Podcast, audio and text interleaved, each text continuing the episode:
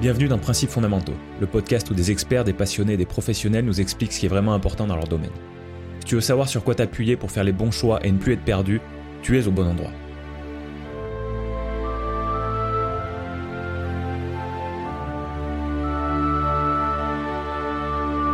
Bienvenue dans l'épisode 36 de Principes fondamentaux. Je suis Alexandre Penaud. Si tu es un auditeur régulier de ce podcast, tu sais que faire ses choix et agir en conscience, c'est l'un des thèmes les plus récurrents abordés ici. L'épisode d'aujourd'hui fait vraiment pas exception. Mon invité du jour est une expatriée qui parle à d'autres expatriés. Elle cherche à inspirer les gens qui ont cette envie d'aller voir ce qui se passe au-delà de nos frontières. Pour ça, elle a créé son podcast Fille Expat, dans lequel elle échange avec des femmes francophones qui vivent à travers le monde. Dans notre discussion, nous parlons d'expatriation évidemment, mais aussi de comment s'écouter vraiment, de nomadisme et d'immigration, de fuite, de rêve et de regrets, de sécurité et de liberté. Voici Kelly Barrichello. Kelly, t'es euh, dans le froid là cet hiver, t'es sous la neige, tu m'as dit. Oui. Tu, tu sais que tu es, enfin tu le sais, ou tu le sais probablement pas, mais euh, j'ai pas un tas d'épisodes fabuleux, mais tu es quand même la quatrième personne à me parler en direct du Québec sur Principes fondamentaux. C'est vrai? Oui, oui. Donc euh, je crois qu'il y, a un- il y a un nid d'invités là-bas, euh, et ça me fait beaucoup. C'est un nid de Français ou c'était des Québécois? Non, c'était des Français, c'était tous des Français. ouais. On et est donc des. Français expatriés. C'est ça, on est en masse. Ça tombe bien, hein C'est clair. Ça fait combien de temps que tu es au Québec? Alors en fait, au Québec, ça fait seulement quelques mois, parce que du coup, j'ai pris le statut de nomade depuis quelques années. Euh, moi, j'étais plus euh, en Ontario, près de Toronto, pendant six ans. Donc, euh, pendant six ans, tu dis? Mhm. Ah, ça, ça commence à faire. Tu, quand tu dis le statut de nomade, euh, statut officiel, tu as des papiers qui disent que tu es une nomade ou, euh, ou c'est juste bah, tu, tu bouges et, et- et ça suffit pour te déclarer avec ce statut-là? Et ben, tu vois, c'est ça qui est embêtant, c'est que la société, elle n'a pas un statut de nomade. Tu es toujours obligé d'avoir une adresse euh, fixe, en fait. Ouais. Donc, euh, on va dire que officiellement, je ne suis pas nomade, mais officieusement, je suis nomade. Ouais, ouais. C'est un, c'est un état d'esprit? Un état d'esprit, mais aussi sur les papiers, tu peux. Enfin, comment tu justifies être nomade, en fait? Parce qu'on est obligé d'avoir une adresse. Je, je voulais dire, le, le- le fait d'être nomade, euh, c'est Ouais. avant tout un état d'esprit? C'est ça. Je pense que c'est un état d'esprit. Mais c'est aussi parce que je sais pas où j'ai envie de vivre. Enfin, je sais plus où j'ai envie de vivre. Donc, j'ai pas le choix que d'être nomade, en fait. Qu'est-ce qui t'avait euh, qu'est-ce qui t'avait attiré en Ontario au début? Et après je te, je te demanderai qu'est-ce qui t'a fait partir de là où tu as grandi euh, d'abord. Mais déjà tu m'as parlé de l'Ontario. Six ans c'est ça, fait une bonne période déjà. Qu'est-ce qui t'avait attiré là-bas?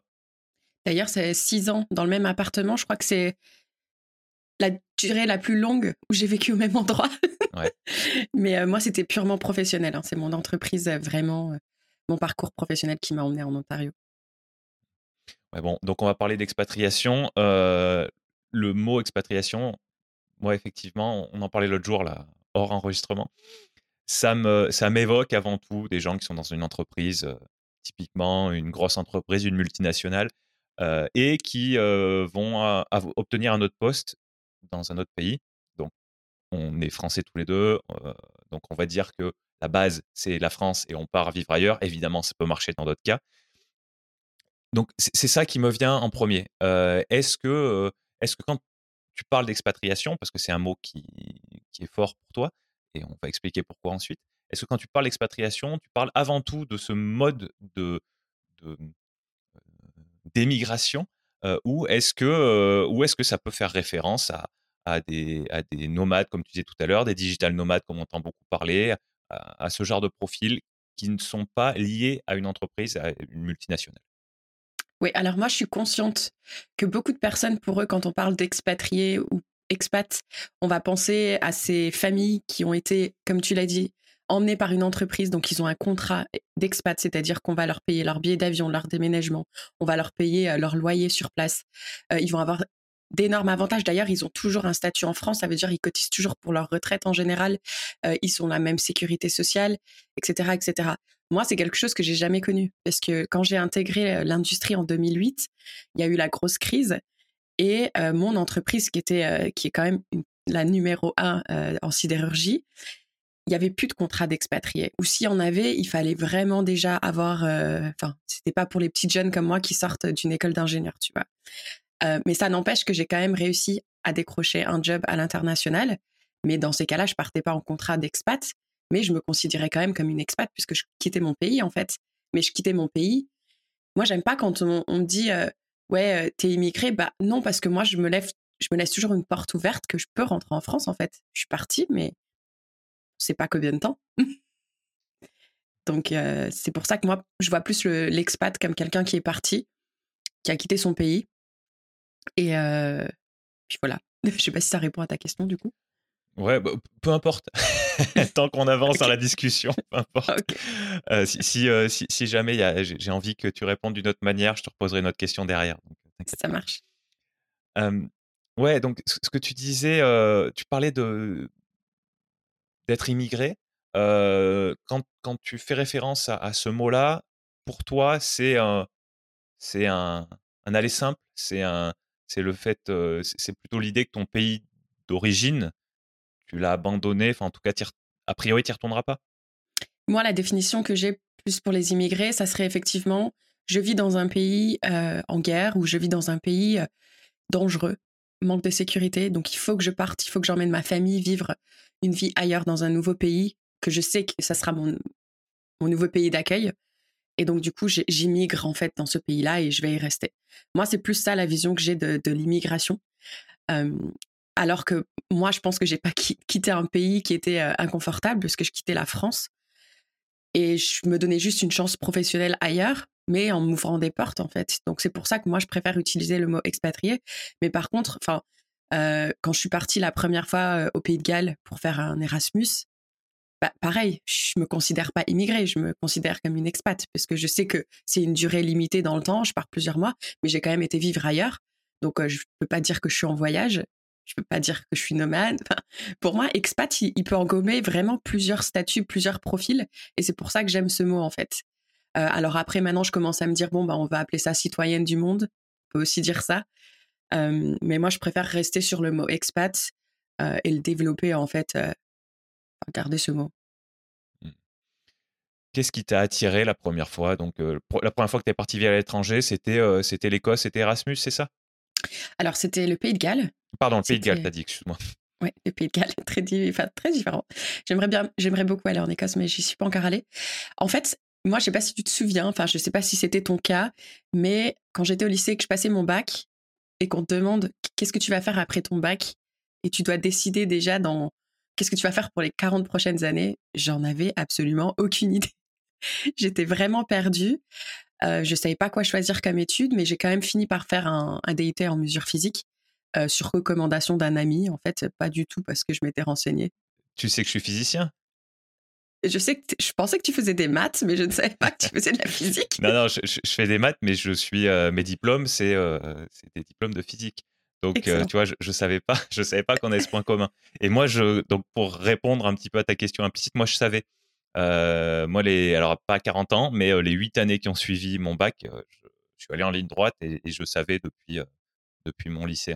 Donc, donc c'est pas exactement la même chose que toi, mais c'est amusant parce que quand tu me dis DUT mesure physique, donc moi, je suis allé à la fac, mais bon, on, a ce point commun. Excellent. Écoute, moi, déjà, j'ai raté mon bac, pour information. Donc, je me voyais pas du tout continuer à faire de grandes études. Et j'ai choisi un DUT en mesure physique. Bon, parce que la, physique me plaisait, mais uniquement parce qu'ils avaient une rentrée en décalé. J'avais tenté d'aller en université de biologie, mais les bancs de l'université, ça m'avait pas du tout plu.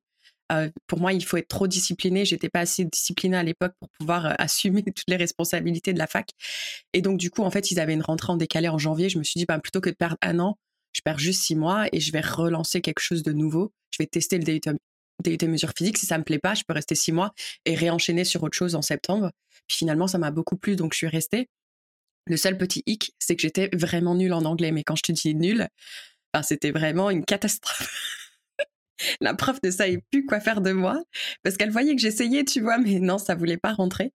et donc elle m'a dit, écoute, moi je te conseille vraiment que pour ton stage de fin de DUT, faudrait vraiment que tu essayes d'aller à l'étranger pour voir si ça te, ça te fait un petit déclic et que ça va améliorer euh, tes, tes connaissances en anglais. Et, euh, et donc, c'est elle qui m'a trouvé un stage dans une université au Pays de Galles Elle m'a demandé si j'étais intéressée. J'ai dit bah, carrément. En plus, c'était un projet, on devait faire le design du voiture aérodynamique pour une course. Donc, je trouvais ça vraiment fun comme stage. Et, et donc, je suis partie vraiment, je dirais pas sur un coup de tête, mais un peu quand même. et j'ai adoré. J'ai vraiment adoré, mais à la base, pour moi, je pensais que ma vie allait être en France. Hein. Ah oui. Mais quand je suis arrivée là-haut et que j'ai découvert cette nouvelle culture roulée dans, dans une autre direction, enfin, tu vois, ça te chamboule complètement. Et là, effectivement, j'ai eu ce déclic de la langue anglaise, de l'importance de devoir parler anglais. et donc là, ça m'a, ça m'a vraiment changé. ça a changé le cours de ma vie, en fait. D'ailleurs, il faudrait que je la recontacte, cette prof d'anglais, pour lui dire Tu te rends compte que tu as changé le cours de ma vie quand même avec ce stage? Eh ben voilà, ça y est, c'est, lancé. L'objectif, maintenant que tu l'as dit au monde entier, que tu allais la recontacter, c'est engagé. Je vais faire ça. Euh, pas trop dur quand on n'est déjà pas super à l'aise en anglais de débarquer au Pays de Galles. Alors, je, ne suis jamais allé au Pays de Galles, mais je suis allé euh, dans le nord de l'Angleterre une fois. Euh, moi, c'était le contraire, c'est-à-dire que post-bac, l'anglais, ça m'a même sauvé un semestre à un moment parce que j'étais vraiment à l'aise en anglais. Et, et, la physique, il y a des moments, c'était vraiment dur. Donc, ça m'a un peu sauvé. Et malgré ça, je suis allé, je suis allé à Manchester il y a dix ans, quasiment maintenant. Et j'ai vraiment souffert parce qu'ils avaient un accent que j'avais du mal à comprendre. Euh, ça a été ton cas ou tu t'y es vite fait? Alors, pas du tout. Alors déjà, je tiens à préciser que quand moi je suis partie pour aller au Pays de Galles, j'étais très inconfortable en France. Donc le fait de partir pour moi, c'était un peu une fuite. J'ai clairement fui. J'étais vraiment mal à l'aise dans mon quotidien, dans mon entourage familial. Donc pour moi, de partir, en fait, c'était, il fallait que je, prenne l'air, en fait. Et je suis partie avec une autre fille qui était dans, dans ma classe. Donc on partait à deux, on prenait l'avion ensemble. on savait que quand on arrivait, on avait déjà trouvé une maison avec une chambre. Enfin, on avait chacune notre chambre, mais il y avait un Français dans cette maison. Donc déjà, tu sais, je suis partie avec quand même, ah, ça va aller. Euh, il va y avoir quand même pas mal de français. Grosse erreur d'ailleurs à ne surtout pas faire, mais bon, je l'ai fait quand même. Et une fois sur place, du coup, ça a été assez simple parce que du coup, même mon tuteur parlait français. Ah euh, donc j'avais j'avais cette facilité. Après, je t'avoue que les premières soirées où là j'ai commencé à rencontrer des, Anglais, là, comme tu l'as dit, ils ont un sacré accent. Donc du coup là, j'ai vraiment vraiment galéré. Euh, mais je t'avoue que j'ai quand même fréquenté beaucoup trop de francophones. J'étais beaucoup avec les mmh. Belges. Donc au bout d'un mois, je crois que j'ai dit il faut que je, parte de cette coloc en fait parce que je m'améliore pas du tout. C'est trop facile là, je me je me challenge pas. Et euh, j'avais rencontré une fille de Bordeaux, coucou Isa si t'écoutes ou tu fais cette vidéo, qui me dit écoute moi je vis dans une famille galloise et on a une chambre donc si tu veux t'as qu'à venir habiter avec nous. Donc du coup là j'ai été dans cette famille galloise et, là ça m'a un petit peu plus challengé mais bon encore une fois j'étais toujours avec euh, Thomas le Belge, et Isa la française. Donc, je pense que ça m'a permis d'avoir un déclic, mais je dirais pas que mon anglais s'est vraiment amélioré. Là où je me suis améliorée, c'est quand je suis partie une deuxième fois en stage, où là, j'ai choisi d'aller aux États-Unis, parce que je me suis dit, là, il faut vraiment que j'aille dans un endroit où il y aura pas de Français, où il y aura pas de Belges, et j'aurai pas de choix que de parler anglais. Et c'est ce qui s'est passé une fois que je suis partie à Chicago. D'accord, d'accord, Chicago. ce stage-là, au Pays de Galles, il a duré combien? Deux mois, six mois? Je crois que c'était trois mois. Et comme du coup, tu sais, c'était en décalé, du coup, je finissais l'année en janvier. Mmh et moi, j'avais ma cousine euh, qui était prof euh, à Cardiff depuis euh, des années. Elle habite à Cardiff. Moi, j'étais plus au nord. Et je lui avais posé la question. J'avais dit, est-ce que ça te dérangerait pas que une fois que j'ai fini mon stage, plutôt que de rentrer en France, je vienne passer quelques mois chez toi et je vais peut-être essayer de trouver un travail. Comme ça, ben, déjà, je peux continuer à améliorer mon anglais et puis en même temps, je gagne un peu d'argent. Donc elle m'a dit ok, euh, sans problème. Donc je suis allée vivre chez elle, mais je suis restée finalement qu'un mois. J'avais trouvé un travail, mais en fait, j'ai décidé de me lancer dans une école d'ingénieur et il y avait un concours à faire. Donc en fait, c'est mes parents qui sont venus me chercher euh, à Cardiff et je suis repartie avec eux pour que je puisse passer les concours euh, pour l'école d'ingénieur. Mmh. Donc je suis pas restée aussi longtemps prévu. Mais ça m'a quand même permis de réussir le test d'anglais et d'intégrer l'école d'ingénieur. Donc ça, c'est quand même pas rien. Ouais, Ouais, donc tu as senti les bénéfices, ne serait-ce qu'au niveau de la langue, tu as senti les bénéfices euh, au bout de quelques mois. Quoi. Ouais, c'est ça. D'accord. D'accord. Et après, école d'ingénieur? Et puis après, école d'ingénieur en apprentissage. Donc c'était une école euh, pour devenir euh, chef de projet dans l'industrie. Donc moi, les projets, ça m'a toujours plu. organiser des choses, que ce soit des voyages ou peu importe. Ça m'a toujours bien plu et puis je pense que je suis assez, assez bonne là-dedans. Et c'était la première année qu'ils allaient lancer cette formation à Nancy, en Lorraine. Et je me suis dit, tiens, pourquoi pas tester Moi, encore une fois, tu sais, je fais pas trop de recherches. Hein. j'ai dû voir un truc passer sur Google ou quelqu'un qui a dû m'en parler. Je sais pas comment j'ai trouvé ce concours, mais je me suis dit, why not? Et, euh, et, puis ben, quand j'ai passé les concours, j'ai été acceptée et on m'a dit bah écoute maintenant il faut juste que tu trouves une entreprise qui te sponsorise. Donc euh, ça a été très dur de trouver une entreprise qui me sponsorisait parce que voilà c'était tout nouveau pour eux, ils connaissaient pas cette formation. Mais finalement j'ai euh, j'ai trouvé et donc j'ai intégré cette école ouais en septembre 2008. D'accord, d'accord. Et donc l'entreprise elle était elle était pas loin ou? Euh, bah si, en fait, alors l'entreprise était pas loin de chez mes parents, mais du coup, c'était à une heure et demie de mon école. Donc moi, mon école, c'était à Nancy. Euh, et puis euh, l'entreprise, c'était bah, près de Thionville, que tu connais. donc en fait, les périodes d'école, j'avais mon appartement à Nancy, et les périodes d'entreprise, j'allais chez mes parents. D'accord. Une fois que ça s'est terminé, c'est là que c'est là l'Ontario? Non, en fait, ce qui se passe, c'est que tu es dans, dans l'école d'ingénieur, tu dois faire un stage de 12 semaines à l'étranger. Donc moi, j'avais pris la carte de mon entreprise. Donc je vais le dire, hein, c'est ArcelorMittal, l'entreprise. Et en fait, j'avais pris leur carte de toutes les usines qu'ils ont dans le monde. Et j'ai vu Chicago. Et moi, tu sais, quand j'ai une idée, j'ai une idée dans la tête, je l'ai pas ailleurs. Donc je dis, je vais aller à Chicago. Et, euh, j'ai tout fait pour que pour que Chicago me prenne en stage. Donc je suis partie 12 semaines. Euh, c'était en été 2010, je pense. Et ça a été le plus bel été de ma vie. Encore aujourd'hui, je le dis haut et fort, ça a été le plus bel été de ma vie. J'ai vraiment galéré avec l'anglais parce que maintenant tu pars sur un autre accent, l'accent américain. Et euh, mais j'ai été super bien entourée. J'avais une chambre dans une université avec une américaine qui voulait être prof, donc elle, elle était vraiment patiente avec moi. J'avais un américain qui m'emmenait tous les jours au travail parce que les Américains, ils ont une bienveillance. Je sais que ce qu'on voit à la télé, on peut croire que c'est des personnes mauvaises, mais moi, jusqu'à maintenant, j'ai rencontré des personnes incroyables et, euh, et, ils étaient tellement patients. Et là, mon anglais, il a évolué en trois mois. C'était le jour et la nuit. Mmh. Et à la fin de mon stage, euh, j'ai le chef de l'entreprise qui est un Français d'ailleurs, je tiens à le souligner, parce qu'entre expats, euh, on s'aide beaucoup. Et il m'a dit, écoute Kelly, nous on a beaucoup apprécié ton stage. Si ça t'intéresse, on t'embauche. J'ai dit, ok, laisse-moi rentrer, finir mon AD. Et euh, si c'est sérieux, dans un an, aucun problème, je reviens. Et effectivement, il était sérieux parce qu'un an après, il m'attendait toujours et il m'a fait un, contrat, donc pas un contrat d'expat, un contrat local. Mais il a quand même fait en sorte que au moins l'entreprise prenne en charge mon visa de travail, qui a quand même un coût euh, assez conséquent. Puis surtout aux États-Unis, il y a beaucoup de justifications à faire pour pouvoir être embauché. Et, euh, donc, je suis repartie euh, vivre là-haut en 2012. Ouais, janvier 2012. J'ai dit, laisse-moi quand même passer les fêtes de Noël avec ma famille et ensuite je viens. Donc, euh, je suis allée vivre là-haut pendant trois ans. Et tu avais chopé le bug euh, de, de, de l'expat euh, au, Pays de Galles ou, ou est-ce que ça a été plus progressif quand tu m'as dit j'ai décidé que ce serait Chicago et c'était Chicago? C'était qu'est-ce qui t'a comment dire?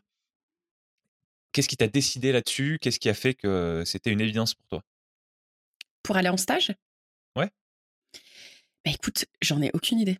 Je pense que c'est vraiment le rêve un peu américain. On rêve tous à un moment donné d'aller aux États-Unis. Et là, j'ai vu qu'il y avait cette usine à Chicago. Je me dis, tiens, on ne parle pas souvent de Chicago. Je pense que à l'époque, je ne le savais pas, mais j'écoute beaucoup mon, mon instinct, en fait. Et parce qu'en fait, il n'y avait pas de raison pourquoi Chicago et pas une autre usine ailleurs dans les États-Unis ou ailleurs, même aller dans une usine ailleurs dans le monde.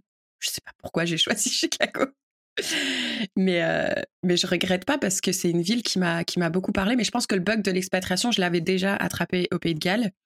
Et en la suite de mon stage, quand je suis rentrée en France, j'ai dit à mes parents, pour information, je rentre, mais ça va durer un an. Et ensuite, je repars parce que même si eux, ils m'embauchent pas, je pense que je repartirai ailleurs. Mmh. Enfin, c'est pas un secret euh, pour mon entourage. Je déteste la région de la Moselle. Euh, vraiment, je me suis jamais, jamais sentie à l'aise. Il pleut beaucoup trop, c'est beaucoup trop gris. Et moi, je suis une personne qui est très impactée par le, euh, par le temps qu'il fait dehors. Donc, du coup, euh, c'était moi, il faut que je parte en fait. Et donc, je sais pas si tu sais ça que j'ai grandi avec un frère jumeau. Mais mmh, je crois pas. Voilà, donc maintenant tu le sais. Mais je pense que aussi d'être parti aussi loin et, et d'avoir appris une nouvelle langue, j'ai découvert une nouvelle personnalité chez moi en fait. Parce qu'à chaque fois, je dis Kelly, qui parle, enfin, la Kelly anglaise et la Kelly française sont deux personnes différentes. Ah, ça c'est vachement intéressant. Ouais. C'est vachement intéressant. tu, je, veux bien que tu élabores un peu là-dessus parce que je, trouve, je trouve ça passionnant et ça me, ça, ça m'évoque quelque chose dont on avait parlé dans l'épisode sur l'interprétariat. et, et, voilà, j'ai envie que tu creuses pour, pour voir ce qui se cache derrière. Ok, sans problème. Parce que j'ai beaucoup réfléchi à ça. Hein. Ah bah, là, d'ailleurs, ouais, en étant au Québec, tu vois, je, reprends, je retrouve Kelly française, là, j'ai, oula, non, il faut que je reparte d'ici. ça va pas. En fait, je pense que, tu sais, on dit qu'on est souvent la somme des personnes qui nous entourent ou, euh, tu vois, l'environnement qui nous entoure fait qui on est, tu vois, comment on réagit. Et moi, je pense que euh, en France, je suis une personne qui, est, qui peut vite partir au quart de tour, qui va s'énerver facilement, qui va râler, euh, qui va avoir du mal à exprimer ses émotions. alors que quand je suis arrivée aux États-Unis, j'ai découvert une nouvelle façon de communiquer. Maintenant, il fallait vraiment que euh, je pèse mes mots. Enfin, tu vois, parce que maintenant, tu, tu connais pas les mots. Donc, il a fallu que je les apprenne.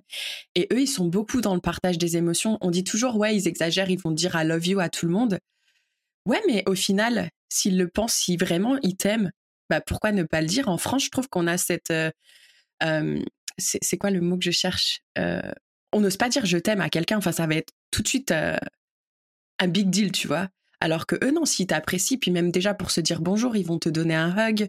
ils sont beaucoup plus dans le toucher, dans les émotions, etc. Et moi, du coup, bah, j'ai développé ça, en fait, parce que, bah, tu sais, quand tu apprends une langue, tu copies un peu. Et, donc, quand je suis en anglais, bah, je vais facilement dire à quelqu'un que je l'aime, je vais facilement exprimer mes émotions, je vais être beaucoup plus positive. Euh, ça aussi, le Canada m'a aussi beaucoup apporté la positive attitude. Euh, tu vois, s'il pleut, bah, je vais me dire ah bah c'est cool. S'il pleut, ça veut dire que euh, il y a des fleurs qui vont pousser demain et qu'il y aura du soleil. Enfin, tu vois, je suis plus dans la positive attitude. Donc du coup, Enfin, tu vois la, différence entre les deux personnalités.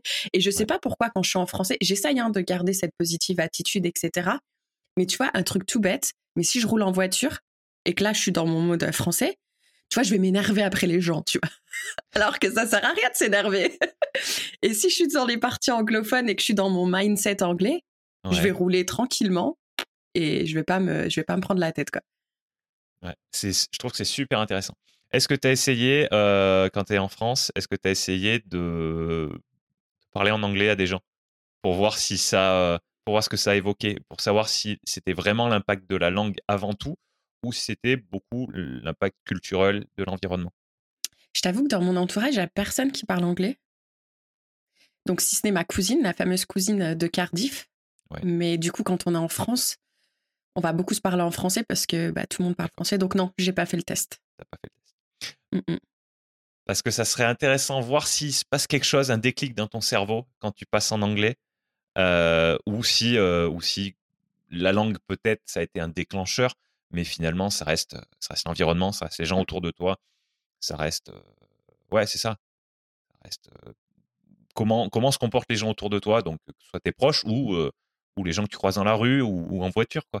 Mais mmh voilà, c'est juste une curiosité de ma part parce que je trouve ça absolument fascinant, ce, ce changement de personnalité lié, à, lié à ce changement de culture et de langue. C'est clair, je voulais faire un épisode là-dessus justement, mais j'avais vraiment envie de, de pousser l'analyse avec, en parlant avec des professionnels, parce que j'étais au point de me dire est-ce qu'on deviendrait schizophrène quand on parle plusieurs langues? Parce que du coup, euh, donc ouais, il faudrait, euh, bah, ou même si tu veux creuser le sujet, euh, fais-toi plaisir, parce que moi je trouve bah ça passionnant aussi, quoi. Mmh, complètement, Mais il faudrait que je réécoute, mais je suis quasiment persuadé que Nathalie de, l'épisode sur l'interprétariat m'a dit des choses un petit peu similaires par rapport à l'espagnol. Elle, c'était espagnol et français. Euh, où il y avait une partie culture, il y avait une partie langage qui faisait qu'on qu'on était différent, qu'on qu'on ressentait pas la même chose en fait quand on était dans un pays ou dans l'autre et quand ou dans l'autre quand on parlait une langue ou quand on parlait l'autre. Donc je suis content qu'on ait un petit peu creusé là-dessus. Super. T'as dit, euh, as dit je, je, voulais faire un épisode là-dessus. On va peut-être déjà, on en reparlera à la fin, mais on va peut-être un peu parler euh, de, ça. Euh, tu un podcast. Euh, est-ce que tu peux nous en parler? Parce que c'est lié à, notre sujet central et puis c'est quand même une part importante de ta vie. Mmh donc ouais, moi j'ai le podcast donc qui s'appelle Fille Expat où je tends le mon micro à des femmes francophones qui vivent partout dans le monde. Et en fait, ce qui est intéressant d'ailleurs, c'est, je sais pas si tu sais pourquoi j'ai lancé le podcast. Je ne le sais plus, mais quand tu vas me dire, je te dirai ah oui, je le savais ou non, j'ai jamais su. Mais en fait, ça partait sur un, sur un sentiment de colère. On en revient à la colère euh, quand je pense en français. Mais en fait, j'avais ce sentiment où, tu vois, j'avais la trentaine. Euh, maintenant, je vis au Canada depuis six ans. J'ai une super situation stable. Je travaille dans une grosse entreprise. Je gagne bien ma vie. Euh, en plus, dans mon entreprise, on a des cours de yoga entre midi. On a des cours de sport qui sont offerts. en tant qu'ingénieur, je travaillais pas des 70 heures par semaine. Enfin, c'était rare parce que les Canadiens, ils, ont, ils sont très bons dans le work-life balance. Donc pour eux, c'est très important que tu aies une vie de famille et que tu prennes soin de toi euh, en dehors du travail. Donc j'avais tout coché toutes les cases, j'avais tout ce qu'on me disait qu'il fallait que j'ai. Et pourtant, et pourtant, j'étais pas, j'étais pas satisfaite et je me disais j'ai envie de partir, j'ai envie de faire autre chose. Euh, mais voilà, tout le monde, enfin quand j'en parlais autour de moi, on me disait mais ça va pas. Enfin là, normalement, euh, tu devrais euh, t'acheter une maison. normalement, tu devrais être en couple. Normalement, tu devrais commencer à penser à avoir des enfants parce que tu sais l'horloge biologique, tu commences à vieillir. Et là, j'étais mais, mais sont graves, mais pourquoi en fait? C'est pas ça que je veux. Et, et donc j'écoutais beaucoup de podcasts pour essayer de m'inspirer d'autres personnes, mais j'arrivais jamais à comprendre comment ces personnes avaient réussi à avoir un déclic et se dire ok maintenant je vends toutes mes affaires et je me casse et je vais ailleurs, mais cette fois, ce c'est pas l'entreprise qui m'aide, tu vois. Et, euh, et, donc, c'est pour ça que j'ai lancé le podcast. Je me suis dit, je vais aller interroger des femmes qui ont une vie différente que celle qu'on a l'habitude de voir en France. Et je vais montrer au monde que c'est OK de faire d'autres choses que juste suivre ce chemin tout tracé qu'on nous a dit euh, en tant que femme que il faut que tu aies des enfants avant 35 ans ou alors peut-être euh, congèle, tu vois, quelque chose parce que sinon ça craint. Euh, et, moi, j'avais ce mindset de non, j'ai envie d'aller m'installer ailleurs. J'ai envie peut-être d'ouvrir un bar. Euh, j'ai envie de créer un endroit où euh, les gens y viennent pour s'amuser, pour passer du bon temps, pour décompresser de, la pression sociétale. Et, donc voilà, c'est pour ça que j'ai lancé le, podcast à l'origine. Ouais. C'est en quelle année que tu as eu ce, déclic-là, que tu as, eu cette réflexion? C'est quand tu as, as, eu 30 ans ou un... Alors j'ai commencé à avoir la réflexion de j'en ai marre de cette vie. Euh, c'était en 2016-2017. Je sais pas quel âge j'avais. Pour info, j'ai 36 ans aujourd'hui, bientôt 37. et donc du coup, en 2020, juste avant le confinement, je suis allée à une conférence euh, de femmes. On était 6000 femmes. C'est une américaine euh, qui a fait une conférence qui s'appelle Rise. Donc c'est justement Rise. Tu, connais la signification en anglais. C'est vraiment, euh, elle veut élever la femme. En fait. C'est élever, ouais, ouais. Ouais. Donc et d'ailleurs c'est marrant parce que regarde juste à côté de moi, j'ai encore ce porte-clés que j'ai acheté à la conférence. C'est ça, ça, ça, ça m'a mis un coup de pied aux fesses en mode c'est ok, c'est toi qui dois prendre des décisions. Tu t'en fous de ce que les gens y pensent mais il faut que tu commences à mettre des actions en place pour bouger les choses en fait. Si tu veux qu'elles bougent, c'est à toi de faire, les faire bouger. Et donc en 2020, c'est là où ça a pris j'ai eu le déclic de OK, il faut que maintenant que les choses avancent, avancent et que les choses changent. Et moi, je voulais pas revivre un hiver canadien aussi. parce que j'en pouvais plus. Ils sont trop longs. Et, euh, et, donc, je me suis dit, il faut que j'arrive à partir avant la fin de l'année. Bon, Covid est arrivé un peu chambouler les plans, euh, mais j'ai quand même réussi à, partir quelques temps dans les îles, prendre le soleil et la chaleur. Et, euh, et puis voilà. Bien. Donc, depuis combien de temps il existe maintenant ton podcast? Ça va faire trois ans. Mmh. Ouais, donc tu l'as lancé. ouais, je pensais pas que ça. Ouais, je pensais pas que.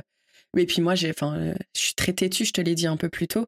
Quand j'ai une idée dans la tête, je l'ai pas ailleurs. Je m'étais dit, je vais faire un épisode par semaine.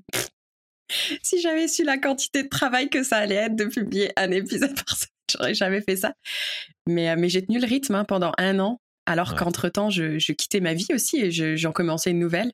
Donc mmh aujourd'hui, franchement, je me félicite d'avoir réussi à, tenir ce rythme. Mais après, après avoir soufflé la première bougie, j'ai dit, OK, maintenant on va passer à deux par mois parce que c'est plus possible. Ouais, c'est vrai que c'est vrai que c'est un, un, engagement, cette idée de publier. Alors moi, c'est pas une voie que j'ai suivie. dans l'idéal, effectivement, j'aimerais publier plus, mais je me suis pas, je me suis pas dit j'aurai un épisode qui sortira toutes les à telle date. Tu vois ce que je veux dire? Je, je, fais en fonction des, des, gens qui m'arrivent, de, ce que j'ai à faire en dehors et tout. Et, et c'est ça qui me permet de tenir dans la durée Parce que tu sais, moi, Mmh j'ai tenu un an à ce rythme-là, mais, ça a dû être, ça a dû être difficile. moi, mon podcast, je suis content. Il a plus de trois ans maintenant.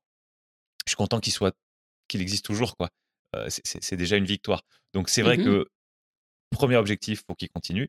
Deuxième objectif qui est secondaire, si je peux publier plus, si je peux avoir plus d'invités, traiter de plus de sujets, j'irai. Mais ça reste secondaire par rapport au fait de pas me de pas me cramer.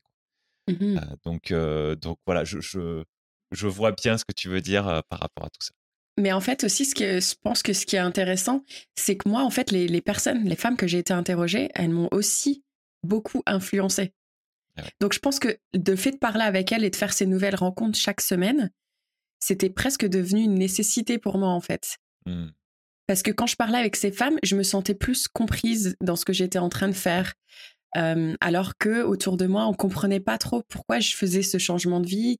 Puis là, en plus, je prends quand même des sacrés risques, c'est pas la bonne période. Et je pense que de parler avec elle, c'est ça qui me donnait beaucoup d'énergie. Donc, c'est peut-être aussi pour ça que je voulais pas redescendre à un rythme. Même quand j'ai pris la décision de passer à deux par mois, hein, je me suis dit, punaise, ça veut dire que je vais rencontrer deux fois moins de personnes, quoi. C'est énorme de se dire euh, maintenant, euh, bah, je vais en rencontrer que. alors attends, ça fait 24.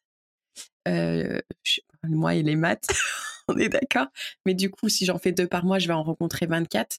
Alors que si j'en fais quatre par mois, bah, je vais en rencontrer 48.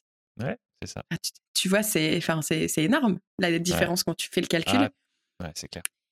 Et, euh, et donc, du coup, voilà. Mais en plus, ouais, elles ont vraiment influencé parce que grâce à elles, c'est aussi pour ça que j'ai découvert le digital nomadisme et que je suis mmh. allée vivre au Mexique pendant quelques mois et que je suis retournée aux États-Unis quelques mois et que là, maintenant, je suis retournée euh, au Canada. tu vois, c'est aussi à cause de mes invités. Ouais. est-ce que tu as remarqué, est-ce que tu remarqué des, tendances par rapport à tes invités qui t'ont parlé de, leur, leurs expatriations, de, des tendances par rapport à ce qui les attirait? Et donc, tu peux me répondre dans le cadre de ton podcast par rapport à tes invités, puis tu peux me répondre par rapport à toi. Je suppose qu'il va y avoir une. Ça va se recouper peut-être. Mais voilà, qu'est-ce qui, qu'est-ce qui attirait en, en, priorité dans, ce, dans cette question de l'expatriation J'ai vraiment des profils très différents parce que du coup, j'ai des personnes très jeunes, des personnes moins jeunes qui sont parties ensemble, enfin seules ou en couple. Donc, je dirais que à chaque fois, quand je, enfin, je leur pose la question pourquoi t'es partie, c'est plus j'avais envie de découvrir une nouvelle culture. Ça, ça va être la réponse un peu, euh, pour moi, qui est un peu bateau. Moi, je pense que c'est parce que euh, tu avais envie de vivre une nouvelle aventure, que tu avais envie d'apprendre une nouvelle langue? Ou peut-être envie de te challenger professionnellement? Je pense que découvrir une nouvelle culture, pour moi, c'est pas forcément une réponse qui est convenable parce que tu peux très bien aller en vacances et découvrir une nouvelle culture. Obligé d'aller y vivre, en fait. Alors, je me demande si c'est vrai. Ouais. Bah, tu peux aller en voyage pendant trois mois et t'initier dans un village et découvrir une culture. Ok, ok, ok. Mais de là tout claquer, ouais. Ok, alors je vois ce que tu veux dire. Je vois ce que tu veux dire. Mais trois mois, euh, moi quand j'entends parler de vacances, je pense pas à trois mois. Je pense à une semaine, deux semaines, trois semaines à tout casser. Euh, trois mois, pour moi, on est, on est déjà, comme je me le représente, hein, je dis pas que c'est une vérité absolue, mais on est déjà dans une, euh, dans une petite expatriation. Tu vois ce que je veux dire? Trois mois, ça me paraît être une immersion, quoi. Bah pour moi, tu n'es pas dans une expatriation parce que tu fais pas les papiers d'identité dans le pays, tu fais pas les démarches administratives, tu feras pas ta déclaration d'impôt. Donc, tu n'es pas dans une expatriation. Tu restes dans un voyage. Tu as toujours en France ta maison qui t'attend, ta situation. En plus, vous, en France, vous avez l'opportunité de pouvoir prendre des mois sabbatiques. Ça, c'est quand même une chance incroyable qu'il n'y a pas ailleurs. Euh, donc, tu vois, pour moi, ça reste quand même différent, mais ça n'empêche que tu peux quand même découvrir la culture. Ça revient, tu vois, là tu remets le doigt sur un truc dont on a parlé au début, sur la question de est-ce que c'est un état d'esprit ou est-ce que c'est un, statut plus ancré dans, du, solide. et, oui, et le fait de lâcher, de lâcher des avantages, pour, ainsi dire, en France, pour partir, c'est, ce qui définit l'expatriation selon toi. voilà. Et, et c'est vrai que j'avais pas forcément vu ça comme ça. Mmh Mais moi, je pense que du coup, ouais, toutes mes invitées, ce qui est le point commun qu'elles ont toutes, c'est que voilà, elles se sont rendues compte qu'elles avaient atteint un niveau dans leur vie où voilà, je suis là. Maintenant, j'ai envie de quelque chose. Enfin, moi, j'aime bien dire, elles ont envie de se challenger, de sortir de leur zone de confort. Donc là, ça va passer par aller vivre ailleurs. Parce Mmh. qu'en en allant vivre ailleurs, là, tu sors vraiment de ta zone de confort. Surtout Ouais. si c'est d'un pays qui n'est pas francophone. Euh, et je pense que c'est ça qu'elles avaient besoin, en fait. C'est, OK, j'ai atteint un level où maintenant j'apprends plus rien, où ça devient trop une routine, c'est trop facile. J'ai envie de, passer à un autre level dans ma vie. Et donc, ça va être ailleurs le- qu'en France. Tu as remarqué, hem par rapport je reviens à ce que tu disais tout à l'heure par rapport à ta propre expérience. Heu, tes invitées, elles sont elles sont expatriées, pour faire simple, à quel âge? À quel moment de leur vie? Parce qu'il y a quand même effectivement, il y a quand même des, il y a des facteurs, il y a des facteurs vraiment, solides qu'on contrôle pas. Et du coup, en fonction de ta réponse, ça va vouloir dire que ce choix, il a peut-être entraîné, des sacrifices différents. Je pense qu'une expatriation à 20-25 ans, c'est plus facile qu'une expatriation à 35-40 ans, heu, qui est, à nouveau enfin, qui est peut-être plus dure qu'une expatriation à 55 ans, en moyenne. Et du coup, est-ce que tu as remarqué que tes invitées, elles étaient parties à un moment un peu similaire de leur vie ou est-ce qu'au contraire ça s'étale très largement? Alors moi, j'ai fait le choix d'aller vraiment chercher des moments et des âges différents. Parce que moi, les- le but de mon podcast, c'est d'inspirer les femmes. Donc pour qu'une femme, elle soit inspirée, l'auditrice qui m'écoute, elle peut avoir 20 ans, elle peut avoir 30 ans, elle peut avoir 40 ans, elle peut avoir 50 ans. Donc c'est ce que j'essaye de faire, c'est d'aller chercher des profils qui sont vraiment différents et des expériences différentes. Donc pour donner un exemple, j'ai par exemple euh, un épisode avec Gilou qui est partie vivre en Jamaïque, mais elle est partie dans les années 1970. Donc Ah imagine quitter la France dans les années 1970 pour aller en Jamaïque. Et elle y est toujours, hein, ça fait plus de 50 C'est ans. vraiment original. Il n'y a pas dû y avoir énormément de gens qui ont fait ce qu'elle a fait. Exactement. Et puis, euh, et puis en plus, elle a une façon de raconter son histoire qui est vraiment intéressante. Et puis à l'inverse, je vais avoir une, une, enfin une, une femme de 20 ans qui va aller faire euh, soit une mission humanitaire après sa licence ou un truc comme ça. Donc comme tu l'as dit, c'est sûr qu'il y a moins d'enjeux, c'est plus facile. Mais après, je tiens quand même à dire que pour cette femme de 20 ans qui part faire une mission humanitaire, elle où elle en est dans sa vie, ses, ses enjeux sont quand même, pour elle, c'est quand même un gros changement, tu vois. Tu vas prendre une femme de 40 ans qui, elle, claque sa vie pour partir, ça va être des enjeux pour elle. Je sais pas, pour moi, les enjeux restent vraiment individuels à chacun. Euh, Il y a pour qui euh, vendre des affaires, ça va être très dur parce qu'ils sont attachés émotionnellement à, ils, portent de la valeur à ce qu'ils ont, alors que d'autres, pas du tout. Donc pour moi, c'est les enjeux, ils vont être vraiment propres à chacun. Et c'est pour ça que j'essaye d'aller chercher tous ces profils différents parce que j'ai envie, enfin moi aussi, le but du podcast, c'est de montrer aux gens, allez vivre ailleurs quelque temps. Parce que ça va tellement vous faire évoluer. Et d'ailleurs, j'ai même fait des épisodes de, femmes qui sont rentrées en France parce que ce qu'on s'aperçoit aussi à certains moments, c'est qu'une fois qu'on vit à l'étranger, on se dit, punaise, la France, quand même, c'est pas si mal que ça. On a quand même des sacrés avantages. Et je trouve ça intéressant parce que du coup, ça te fait revenir en France avec un mindset différent où tu vas euh, te rendre compte des, tu vois, du système de santé. Donc, tu vas pas râler euh, parce que, euh, je sais pas, moi, euh, la mutuelle a pris du temps ou peu importe. Non, tu vas te dire, ouais, Ouais. si j'avais été dans ce pays-là, ça aurait pris plus de temps. Donc, je trouve que ça change le mindset. Et, euh, et je trouve que ça, pour moi, c'est intéressant et ça devrait être obligatoire dans un cursus, dans une vie, pour tout le monde, de partir vivre à l'étranger pendant une certaine durée. Je pense que ça devrait être obligatoire.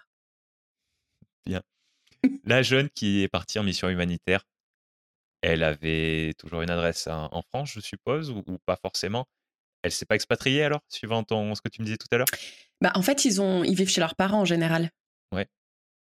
Donc, euh, Voilà, C'est juste, c'est juste un- une question de vocabulaire. ouais, non, c'est sûr. Bah, après, quand elle part en mission humanitaire, euh, je t'avoue que je suis jamais trop rentrée, mais en général, ils vont quand même prendre un téléphone dans le pays, ouvrir un compte en banque. Tu vois, ils vont quand même faire des démarches. Donc, ouais. Pour moi, ça. Voilà. C'était juste pour Non, mais t'as raison. Il y avait cette, interrogation tout à l'heure sur le, Ouais. sur le terme vraiment. Et euh, moi, ça me change rien du tout, mais, mais j'ai pas le recul sur, sur ce sujet-là, comme, euh, comme tous mes épisodes en fait.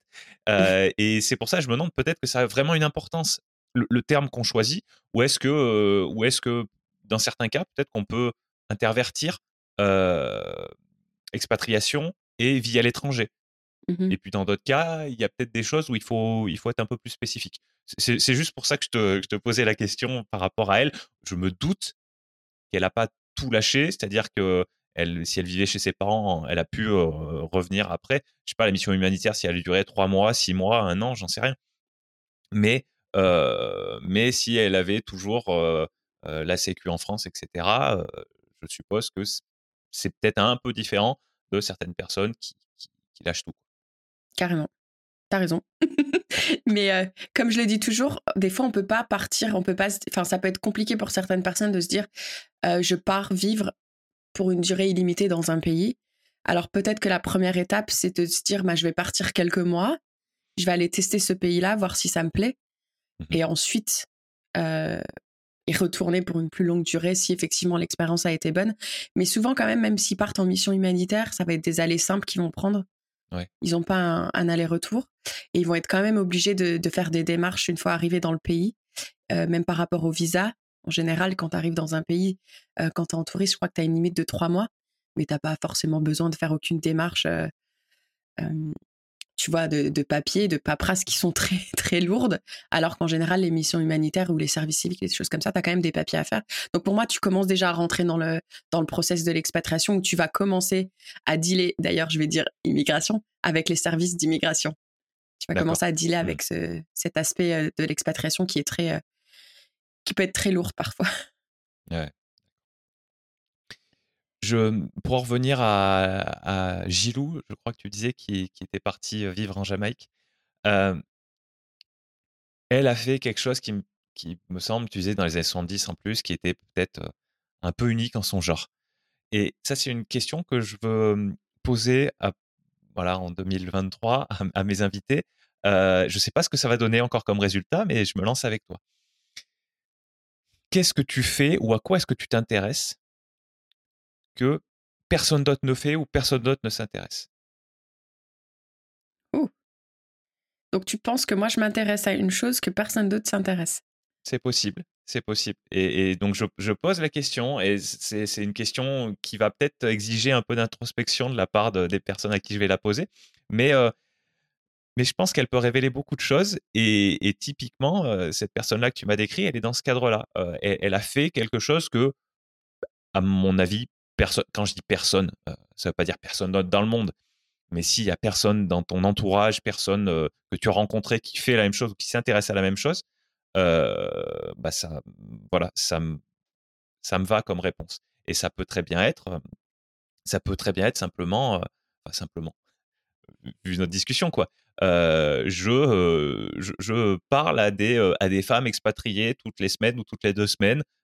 ça peut être ça la réponse ou ça peut être quelque chose qui vient d'ailleurs. Je sais pas, mais voilà. je te pose la question et puis je vois ce que ça donne. Si ça marche, eh ben, je continuerai de la poser. Si ça marche pas, bah, je passerai à autre chose. Elle est, elle est, elle est difficile euh, comme réponse parce que du coup, ça veut dire que je, j'estime que d'autres personnes dans le monde ne le font pas. Donc, je pense que ça serait un peu prétentieux de ma part de dire, oui, il y a que moi qui, qui m'y intéresse. Euh, donc, si je prends du recul en me disant, oui, il y a forcément quelqu'un dans le monde qui s'y intéresse aussi. Mais moi, je pense que je m'intéresse beaucoup à, à découvrir des, des expériences de vie euh, qu'on n'a pas l'habitude de voir sur nos chemins, en fait. Et ça, tu as remarqué que c'était assez rare? C'est-à-dire que, certes, toi, tu vas aller chercher ces gens qui, qui, font ce genre de choses. Donc, évidemment, tu en rencontres plus. Mais, euh, mais tu penses que si tu prends un panel aléatoire de la population, il y aura assez peu de personnes qui vont être dans ce cas-là? Bah, carrément, parce que je trouve que c'est rare des personnes enfin, je vais prendre des femmes parce que je suis une femme. Je pense que c'est rare des femmes qui prennent le temps aujourd'hui d'aller à la rencontre d'autres femmes pour être inspirées en fait. Parce que comme euh, je te l'ai dit un peu plus tôt, on est plus dans une société où euh, soit la femme, on va lui dire il faut qu'elle s'occupe de la maison et des enfants, mais en même temps il faut qu'elle euh, s'occupe de bah, de sa vie professionnelle. Donc en général, notre cerveau et nos journées, elles font que 24 heures, donc on peut se limiter que à, une partie de, de, certaines choses. Donc déjà, euh, s'occuper de sa maison, de ses enfants et de son travail, c'est déjà beaucoup pour une personne.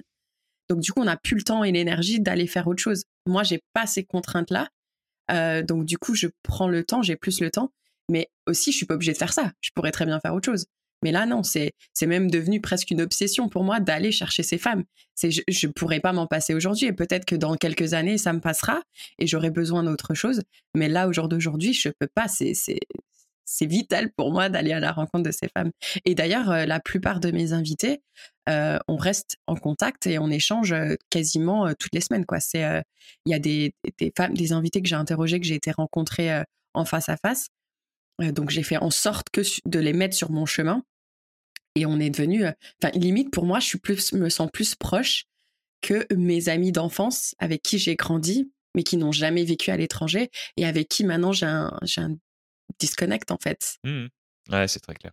Mmh comment tu les trouves ces personnes? Ou en tout cas comment tu les trouves? Est-ce que je suppose qu'avec le podcast qui grandit, ça devient de plus en plus simple? mais comment tu as commencé à, à, trouver ces personnes-là quand tu t'y es prise d'un point de vue très pratique?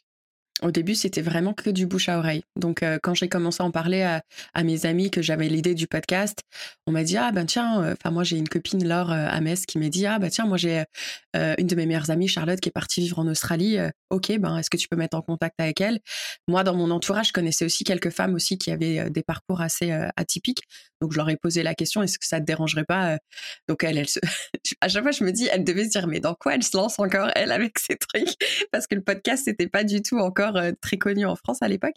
Et, euh, et elles m'ont fait confiance. Elles m'ont dit bah oui, pas de problème, euh, on fait ça ensemble, c'est le fun. Et puis après, une fois que j'ai commencé à publier des épisodes sur des réseaux, sur des groupes Facebook, etc. Donc là, j'ai naturellement des femmes qui sont qui sont venues vers moi en me disant bah tiens, donc je pense à Carlyle qui, qui habitait à Taïwan et qui m'a contacté, qui m'a dit tiens, moi je vais à Taïwan, ça, j'aimerais bien parler de mon, mon truc. Et je me dis c'est fou, ces femmes me connaissent pas, mais elles sont ok de venir raconter leur vie derrière mon micro. D'ailleurs, euh, Carlyle, euh, qui maintenant vit à Montréal et que je vais voir ce week-end, c'est pour te dire à quel point, alors que c'était l'épisode numéro 7, donc c'était 2020 euh, qu'on a enregistré. Et, je me dis, c'est fou. Après, maintenant, j'essaye de faire attention parce qu'il y en a beaucoup qui viennent aussi me voir dans une démarche plus de marketing. J'aimerais mettre mon business en avant, donc là, il faut faire attention. Moi, il faut quand même que ça reste des, histoires qui vont inspirer d'autres femmes. Donc, il ne faut pas non plus que, que certaines histoires se répètent parce que sinon, ça ne va pas être intéressant. Quoi. Ouais, je veux dire. Je veux creuser sur une, un mot que tu as soulevé, qui est un mot très très très important pour moi, et je, ne pense pas que pour moi, c'est le mot de confiance. Je ne sais pas si j'ai une question bien spécifique là, mais je vais essayer d'en chercher une quand même, histoire de, dire que je fais mon job. Quoi. Euh, Qu'est-ce que. comment tu. Qu'est-ce qui fait à ton avis, que ces femmes t'ont fait confiance assez rapidement par rapport à l'histoire de ton podcast? Est-ce que tu crois aux énergies ou pas? Alors, je vais te répondre non tant qu'on m'aura pas expliqué clairement à quoi ça correspond. Et j'ai posé la question euh, dans l'épisode sur le yoga, euh, et c'était une des questions à laquelle euh, la réponse m'a pas m'a pas vraiment parlé, on va dire. Donc la réponse est plutôt non. Ok. Mais tente ta chance. Peut-être que c'est toi qui vas me convaincre. Écoute, moi, je crois beaucoup aux énergies. je crois beaucoup que tous on dégage quelque chose qui va être positif ou plus négatif, tout dépend des personnes. Et que plus on va dégager, plus on va attirer des personnes qui nous ressemblent. Et moi, je pense que du coup, j'ai peut-être, à travers la façon dont je parle ou même si, quoique mes premiers épisodes étaient vraiment, maintenant, si je les écoute, de très mauvaise qualité. Mais je pense qu'on dégage, dégage tous quelque chose à travers une photo, à travers notre voix, à travers notre façon de parler. Et, euh, et, du coup, je pense que ces femmes, elles ont reçu, elles ont capté cette énergie que j'essaye de dégager euh, à travers mes épisodes. Et donc, du coup, elles m'ont dit, bah, enfin, non, elles m'ont pas dit. Je pense qu'elles ont dû se dire, je, ce qu'elles dégagent, ça me plaît beaucoup je sais que je peux lui faire confiance et, qu'elle part d'une intention bienveillance. Donc moi aussi, j'ai envie d'être bienveillante. Je me retrouve dans ce qu'elle dit. Donc, pouf, elle vient vers moi. Je mmh. pense que c'est, tu vois, je suis plus dans cette démarche-là. donc, je pense que c'est ça. C'est pas seulement de la confiance, c'est aussi dans ce que dans ce qu'on dégage et dans ce qu'elle dans ce qu'elle reçoit. Et de toute façon, je l'ai très bien vu. Hein, les invités qui avaient pas du tout cette la même bienveillance que moi à vouloir partager et inspirer, parce que bah, d'ailleurs, ces invités, on n'est plus en contact. C'est on a fait l'épisode et elles ont, elles ont ensuite fait une croix sur moi et sur le podcast et au revoir, quoi. Mmh. Et ça, je l'ai même senti, moi, pendant l'interview, qu'il n'y aurait pas de suite euh, à notre conversation. Tu vois ce que je veux dire? Ouais, complètement, Donc, euh, ça, ça se dégage euh, automatiquement. tu penses que le format podcast, que l'audio, que, que la voix, que le format mmh, plus, ou moins long, on va dire, mais en tout cas, en, tout cas, en général, les podcasts, il y, y, a toujours des exceptions. Le podcast, il peut y avoir tout. Mais, mais, mais en tout cas, plus long que les formats actuels très à la mode, les formats très courts de moins d'une minute. Est-ce que tu penses que d'une part la voix et d'autre part le format long, ça aide les auditeurs et parmi les, auditeurs peut-être certains futurs invités de ton podcast ou du mien du coup. Hein, est-ce que tu crois que c'est ça qui aide peut-être le plus à instaurer cette relation de confiance? Tu disais, ça peut être une image, enfin ça peut être une photo de la personne, ça peut être. Est-ce que tu ne penses pas que le format podcast, l'audio et le format long, ça aide particulièrement à avoir l'impression qu'on connaît le podcasteur, la mmh podcasteuse? c'est ça ma question. Est-ce que tu penses que c'est pas ça finalement qui aide le plus? Carrément. Carrément, mais je pense que l'image aussi, parce que là, enfin, même si oui, on fait du podcast, mais on voit quand même la tête qu'on a, tu vois? Oui, d'accord. Après, tu penses que, tu, penses que un, podcasteur anonyme, enfin dans le sens anonyme, on ne sait pas qui c'est, on ne sait pas à quoi il ressemble. Tu penses qu'il n'arrivera pas à, instaurer la même relation de confiance avec ses auditeurs? Clairement, clairement. Mmh. Parce que moi, je pense que même on, m'a déjà fait la réflexion qu'il faudrait que je parle plus de moi, que je montre plus de choses, alors que j'ai l'impression de le faire déjà au quotidien à travers mes stories. et on me dit non, non, en fait, nous, si on continue à venir sur ton podcast, c'est aussi pour toi. Donc, on, veut savoir plus de choses. C'est pour ça aussi que j'accepte de passer dans d'autres podcasts, parce que du coup, ça me permet de, de parler de moi, mais sans, sans le faire à travers mon podcast, et pouvoir dire, ben, si vous voulez en apprendre plus sur moi, euh, allez voir euh, le podcast euh, d'Alex, Principes fondamentaux, tu vois ce que je veux dire? Mais je pense que oui, l'image, ça, ça a quand même son importance c'est bon là, on, s'écarte du, sujet central, mais dans Principes fondamentaux, euh, je me, le permets à chaque fois. Donc les gens qui reviennent, c'est que, ça, les, ça, les gêne pas et ça leur, ça leur plaît euh, certainement. Euh, mais effectivement, je, me, par rapport au domaine du podcast, je me continue de me poser la question si quand on écoute et qu'on ne regarde pas, est-ce que finalement on n'est pas concentré d'une autre manière sur l'information qui nous arrive et est-ce qu'on est-ce qu'on ne percevrait pas plus de choses, en tout cas plus précisément, ce que la personne veut nous transmettre, si, si, si, ce qu'elle dégage, comme tu disais tout à l'heure, c'est un terme que, tu as employé, mais c'était quelque chose de ce genre-là, que par exemple, quand on. Bah, cet épisode-là, vous pouvez l'écouter sur votre plateforme de podcast. je ne sais pas quel sera le ratio, mais il y en a certains qui l'écouteront purement en audio puis il y a des gens qui sont sur YouTube en train de le regarder. Je me demande si les gens qui seront sur YouTube, qui verront nos images, nos têtes, euh, ne seront pas, ne, diviseront pas leur attention et finalement ne s'imprégneront pas un peu moins de ce qu'on dit, de ce qu'on essaye de faire passer, que les gens qui font que nous écouter. C'est une, une, vraie question, je n'ai pas la réponse, mais moi qui suis un fan absolu de podcast et qui suis aussi assez fan de YouTube, très fan de YouTube, je crois que quand j'écoute la personne, mon podcasteur, un, de mes podcasteurs préférés, euh, je crois que je suis plus avec la personne. J'ai l'impression d'être une petite mouche euh, sur le mur à côté de la discussion, alors que quand je regarde euh, des podcasts vidéo, j'ai l'impression que ça me le fait un peu moins. C'est pour mmh. ça que je, je, voulais ouvrir cette question, je voulais ouvrir ce débat, parce que c'est pour moi, la force, une force énorme du podcast, une force énorme de l'audio, c'est c'est qu'on est, je me sens peut-être plus transporté quand j'écoute uniquement et que je fais quelque chose en, même temps, hein, que je marche ou que je fais la vaisselle, peu importe, euh, que quand je suis en train de regarder. Bah, moi, je suis carrément d'accord avec toi. Et d'ailleurs, j'invite celles qui nous écoutent ou qui nous regardent sur YouTube, ils devraient t'envoyer un petit message et, peut-être te dire ce que eux ils pensent. Mais moi, personnellement, je trouve aussi que euh, j'ai déjà fait l'exercice. Donc là, faire une vidéo en enregistrant, c'est la deuxième fois que je le fais.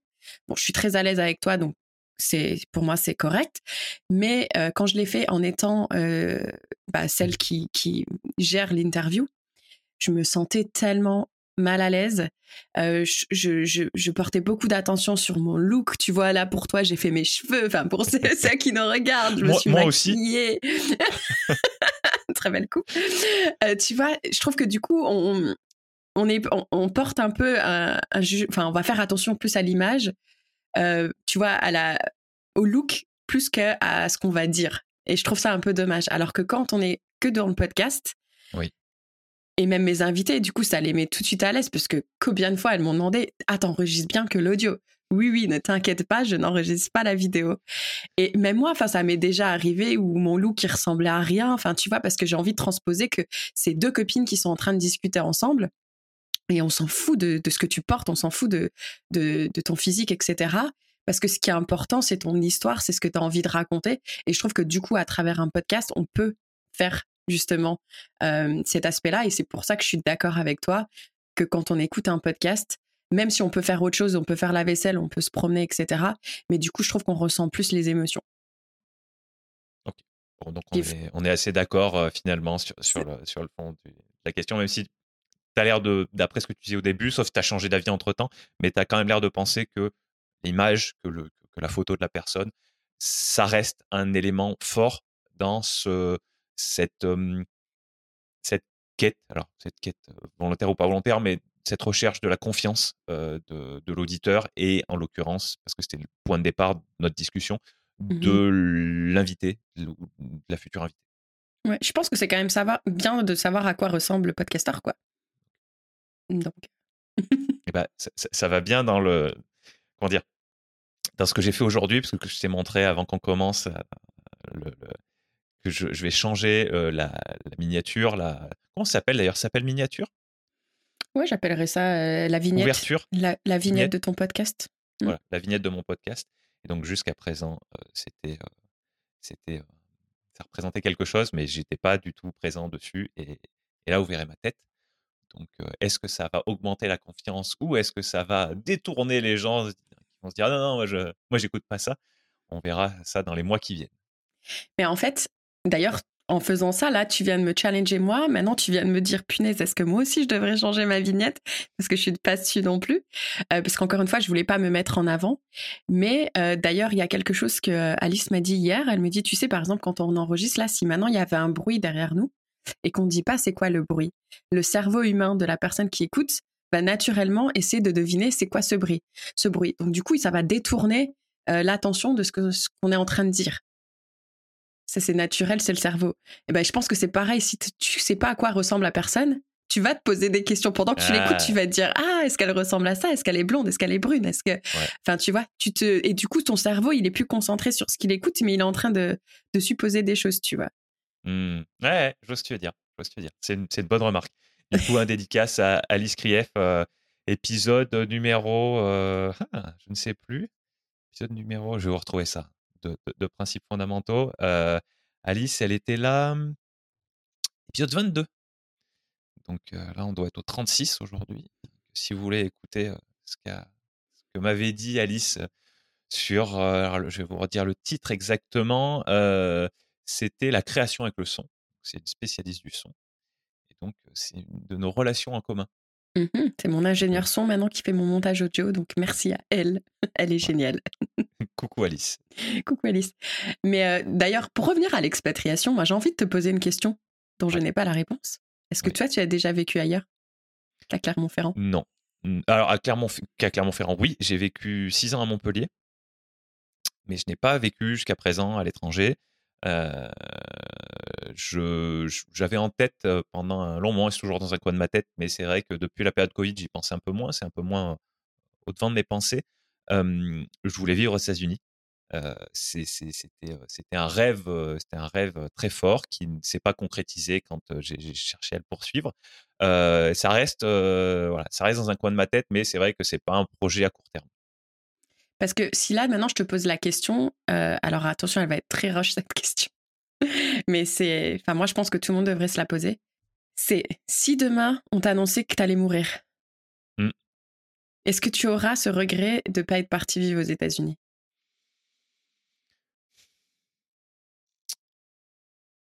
Je ne pense pas. Euh, je vais te dire pourquoi. Je, je pense, alors peut-être que j'ai pas été confronté à, quelque chose qui me pousse à penser le contraire, hein, donc c'est peut-être faux, mais, je pense que je ne suis pas une personne qui regrette. Je, je fais des choix, je prends le temps de faire les choix, mais je sais pourquoi je fais mes choix. Donc, une fois que j'ai fait un, une fois que j'ai fait un choix, quel qu'il soit, mmh je l'assume. Voilà. Donc, euh, donc, je pense que je ne le regretterai pas. Mais, euh, mais c'est vrai que euh, aujourd'hui, je me dis que c'est quelque chose que je j'ai toujours, j'ai toujours envie de faire. Mmh mais déjà, c'est c'est une belle qualité de ne pas regarder en arrière et de se dire j'assume mes choix, mais ça, c'est pas, pas donné à tout le monde. et tu as quand même dit que c'était un rêve? Ouais, je pense, ouais, je pense. je, je, pense qu'à un moment de ma vie, je, c'est comme ça que je l'aurais défini. Aujourd'hui, je vois. C'est, aujourd'hui, c'est peut-être plus le terme que j'emploierais parce que j'ai évolué, parce que j'ai découvert d'autres choses, parce que je parce que j'organise ma vie différemment. donc peut-être qu'aujourd'hui le rêve, ça serait peut-être un terme un peu fort. Mais mais voilà, je je continue de penser que je vais le faire. Oui, parce que de toute façon, enfin, je vais je vais te le dire, hein, pour beaucoup de personnes, à un moment donné, ça les rattrape peu importe l'âge que tu vas avoir à un moment donné, je pense que si tu avais un rêve qui était vraiment profond, même si tu assumes tes choix, à un moment donné, ce rêve va te finir par te rattraper. Sauf que là, les possibilités seront peut-être un petit peu plus difficiles, un peu plus, les enjeux seront un petit peu plus compliqués. Mais moi, je pense qu'un rêve, s'il est vraiment profond, il finit par te rattraper. Et c'est aussi pour ça que j'ai envie de, continuer à faire ce, podcast et à en parler, parce que je me dis que il faut le faire en fait faut le faire. Si vous y pensez et vous pouvez revenir et c'est ok, mais il faut le faire parce que ça, quand ça va vous rattraper, ça, la claque, elle peut être assez violente en fait. Donc, euh, parce que tu verras, enfin, j'ai des témoignages là, euh, je te donne un spoiler alerte, mais d'une femme, euh, tu vois, qui est partie au Népal et tu vois, à 37 ans, elle avait toute la vie qu'elle pensait qu'elle voulait avoir et puis finalement, ça l'a rattrapée. Et, et ben non, en fait. Et donc, elle a tout claqué, le copain, le, travail et tout, parce que bah, son rêve a fini par la rattraper en fait. Mmh. Voilà. On en reparle dans quelques temps, mais euh, mais voilà. Mais aujourd'hui, euh, aujourd'hui, j'en suis là. Je t'ai répondu le, plus euh, le plus en conscience possible, et peut-être que je me voile la face sur certains points. Comme je te dis, c'est toujours dans un coin de ma tête, mais c'est plus c'est plus la priorité comme il y a un peu il y a un peu moins de dix ans, on va dire, il y a dix ans. Mmh non, je comprends par rapport au domaine de l'expatriation, est-ce qu'il y a des gros clichés que tu aimerais démonter ou est-ce qu'il y a, à l'opposé, peut-être des, choses que tout le monde se dit et, en fait, ils ont raison de, se dire ça? Donc voilà, qu'est-ce que tu peux me dire par rapport à, ce que, les gens qui n'y connaissent rien, l'expatriation, ont tendance à penser? Alors déjà, le premier gros cliché, c'est il faut arrêter de croire que s'expatrier, c'est partir en contrat local et d'être riche parce que quand on part vivre à l'étranger, ça ne veut pas dire qu'on est riche en partant ou qu'on va être riche une fois sur place. Ça, je pense que c'est un cliché qui est quand même euh, qui est pas fondé en fait. Ouais, c'était peut-être ça il y a 20-30 ans, mais puis aujourd'hui. et un autre cliché qui moi me dérange, c'est euh, tu sais le terme du conjoint suiveur? On a déjà entendu parler, j'imagine? Alors, j'aurais pas pu te le citer, mais ça, m'évoque quelque chose, oui. Et puis, je vois ce que ça représente, je vois ce que ça peut représenter en tout cas. Oui, parce que je, pense que beaucoup, quand on parle d'expatriation, c'est souvent en couple. Et en général, c'est la femme qui suit l'homme. D'ailleurs, il y a des chiffres qui ont été euh, mis en place, c'est qu'à 90%, c'est la femme qui suit l'homme. Donc du coup, ils ont inventé ce terme de conjoint suiveur. D'ailleurs, on pourrait dire conjoint suiveuse parce qu'elles sont si nombreuses. Pourquoi le masculiniser? Et, euh, et il me dérange parce que pour moi, la femme qui suit son mari, elle n'est pas juste une suiveuse en fait c'est aussi un rêve à elle de partir. Si elle a accepté de mettre une parenthèse à sa carrière professionnelle, euh, peu importe une fois sur place si elle va choisir une reconversion ou si elle va choisir de fonder une famille et de consacrer son temps à élever ses enfants, ce qui est complètement admirable de faire ce choix et de se dire bah tu vois c'est l'opportunité maintenant pour moi euh, financièrement bah, d'élever mes enfants plutôt que euh, d'aller les mettre à la crèche à partir de trois mois et pas pouvoir les voir euh, la journée. Et pour moi, elle est, elle est pas une suiveuse, c'est un pilier en fait dans, dans le couple, c'est un pilier dans la famille. Et, euh, et je, je, déteste ce terme en fait. Tu, tu as en tête un autre terme qui pourrait représenter la réalité de cette situation dans le sens où, où, là, là, on est d'accord, on parle d'un cas où la personne part dans le cadre de son entreprise. Enfin, une, une des deux personnes part dans le cadre de son entreprise et puis et puis après, bah, ils décident ensemble est-ce qu'ils partent ou est-ce qu'ils partent pas. Quoi. Enfin, ils ont une opportunité, est-ce qu'ils le font, est-ce qu'ils le font pas. C'est ça le cadre?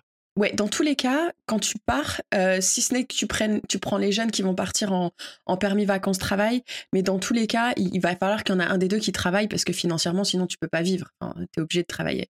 Donc, si tu suis pas ton, ton, entreprise, mais dans tous les cas, il y en a un des deux qui va arriver et commencer à travailler, en général en tout cas. D'accord, ok. Euh, c'est souvent le cas.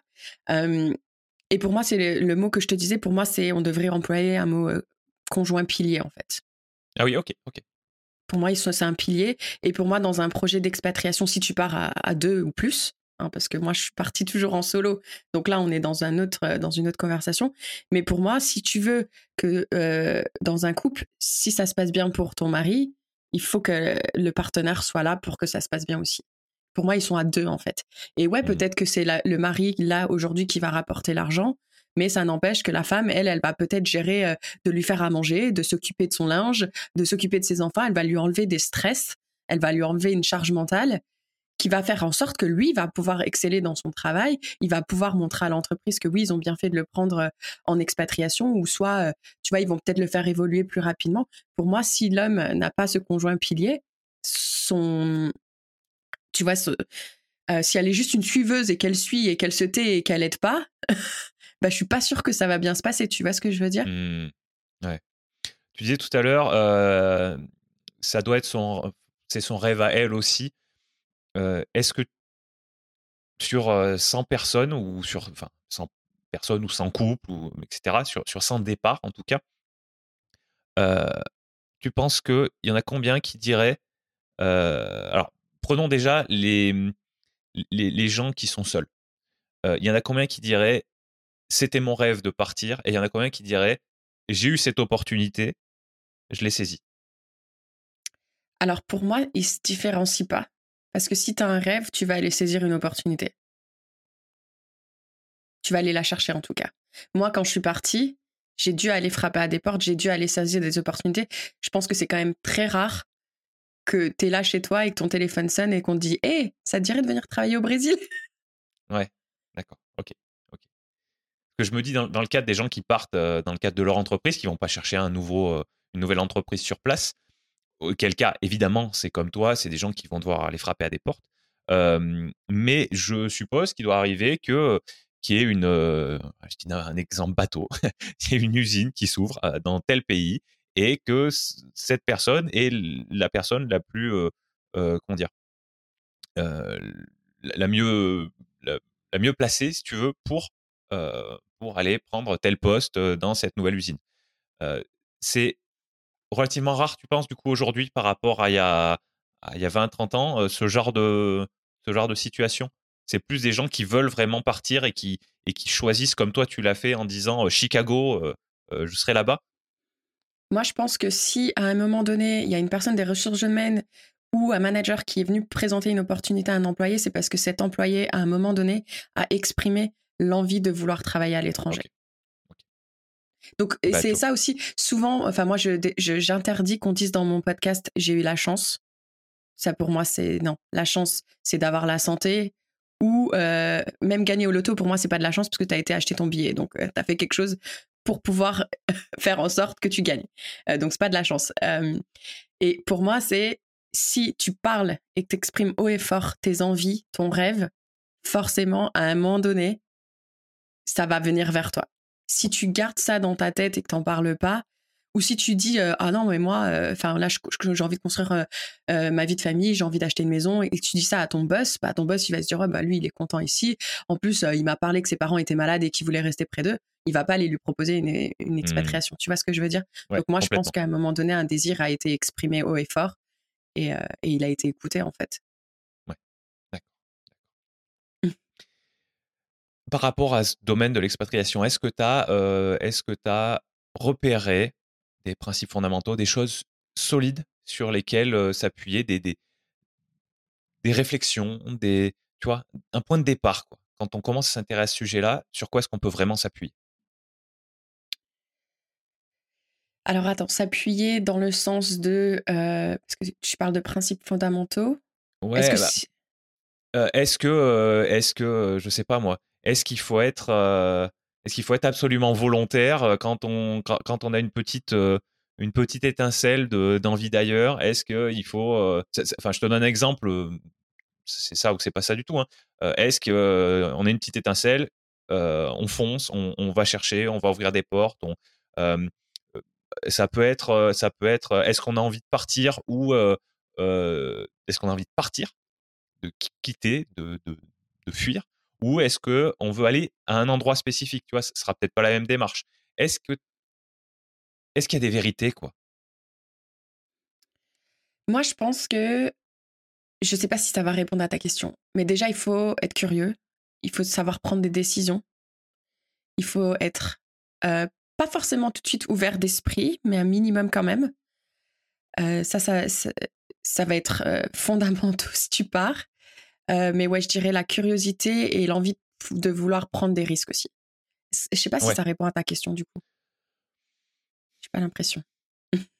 Non, mais ah bah, dans, dans tous les cas, c'est intéressant. Euh, curiosité et, euh, et et être capable de prendre des risques, c'est euh, particulièrement le dernier parce que, enfin, je sais pas. En fait, la curiosité, c'est tellement un, élément essentiel de ma vie que, euh, que je considère que c'est de l'acquis. En fait, c'est peut-être pas de l'acquis, c'est clairement pas de l'acquis pour tout le monde, mais, mais ça, ça me parlait un petit peu moins comme, comme remarque par rapport à ce sujet-là.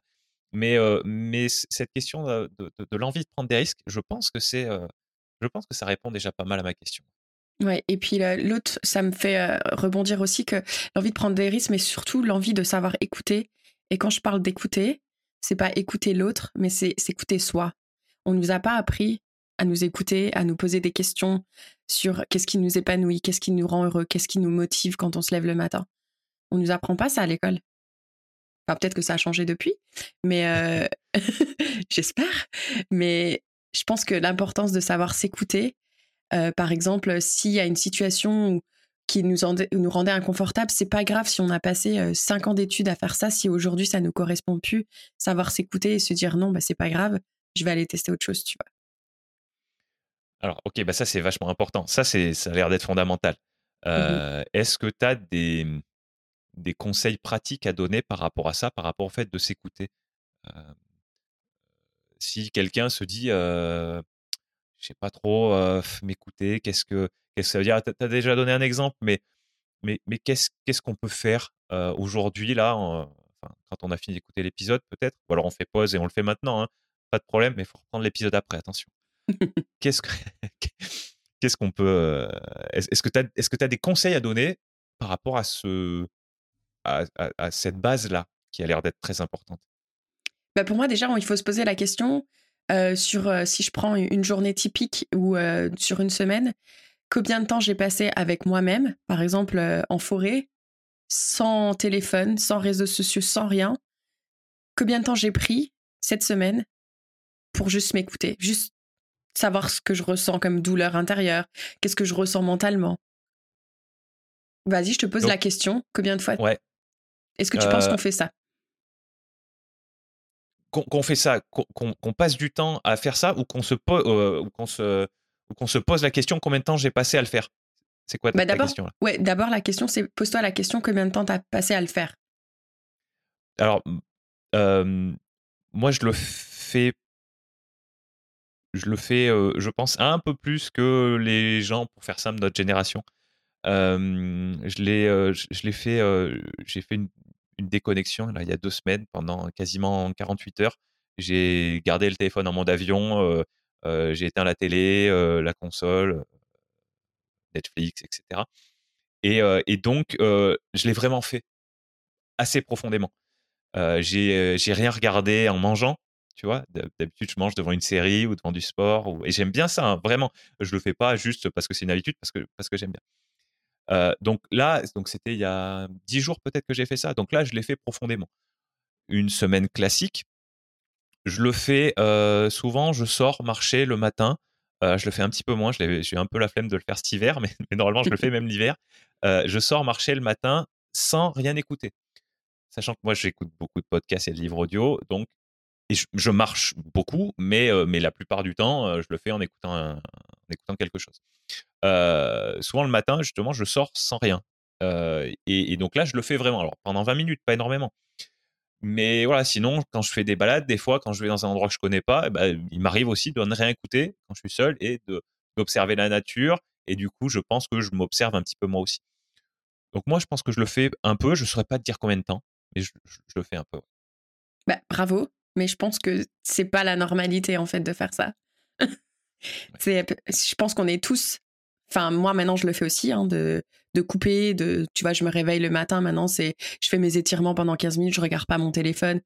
Mais je pense que la plupart des personnes, c'est quand on se lève le matin, on part dans, tu vois, c'est comme si on, lançait une locomotive là et on part dans nos, tu vois, dans notre, pas forcément routine, mais dans notre quotidien, dans, la course, il faut que j'aille travailler, il faut que je gagne de l'argent, il faut que j'aille faire les courses, il faut que je fasse à manger. Enfin, tu sais, et puis notre cerveau, il est juste comme ça, euh, dans l'activité tout le temps.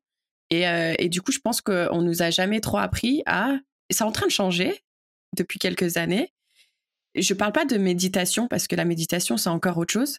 Il faut apprendre à méditer, mais juste, ouais, de se poser la question de comment je me sens aujourd'hui, comment je me sens euh, sur ma vie, sur mes choix, sur mes décisions. Euh, qu'est-ce que, enfin, tu vois, on se l'impose pas dans l'agenda. Et, euh, et c'est plus par rapport à ça que je disais apprendre à s'écouter. C'est, mmh. c'est par rapport à ça en fait. Déjà apprendre à s'écouter et une fois qu'on s'écoute, accepter les choses qui vont ressortir ressortir parce que ça peut être des, des vérités qui peuvent être douloureuses. Mais du coup, ouais, prendre le temps de, de, les noter et puis d'essayer de, faire quelque chose avec ça, en fait. Ouais. Est-ce que ça te va si je, si je paraphrase, enfin, si, je le dis avec mes mots, rester seul avec soi-même, ouais, rester seul avec soi-même et, et potentiellement prendre le risque de s'ennuyer. Et carrément, il faut s'ennuyer. Je pense qu'on n'a pas vraiment conscience de ça. Mmh Alors, je dis on. Moi, je pense que je l'ai, j'ai assez conscience de ça. Peut-être que je le fais. Enfin, clairement, je le fais pas assez. Je pense que ça vaudrait le coup que je le fasse plus. Euh, mais, mais je pense que les gens de notre âge et, et, certainement, certainement beaucoup de personnes plus âgées et, à mon sens, beaucoup plus jeunes qui ont grandi avec le téléphone, qui ont. Voilà. je pense qu'on n'a pas trop conscience de ça. Et, même si c'est pas le, thème central hein, de l'épisode d'aujourd'hui, encore une fois, je pense que c'est bien que tu en parles et qu'on débatte dessus. Mmh Moi, je le vois souvent aussi, enfin, je le vois surtout autour de mes copines qui n'ont jamais été célibataires de leur vie, par exemple. Parce qu'elles se font chier ou elles se sentent seules. Et à chaque fois, je leur réponds, mais enfin, comment tu peux te sentir seule, en fait? Parce que rien que d'être avec toi-même, ça veut dire que tu peux faire tester plein d'activités qui pourraient euh, enfin t'éclater en fait. Là, tu as le temps de pouvoir tester plein de choses. Et, je pense qu'on prend pas le temps de faire ça en fait. Donc si on mmh. a peur de s'ennuyer, parce que tu vas t'en parler, par exemple, nous on aime bien aller en nature, on aime bien aller marcher, on aime bien écouter des podcasts, ça ça nous regarde nous.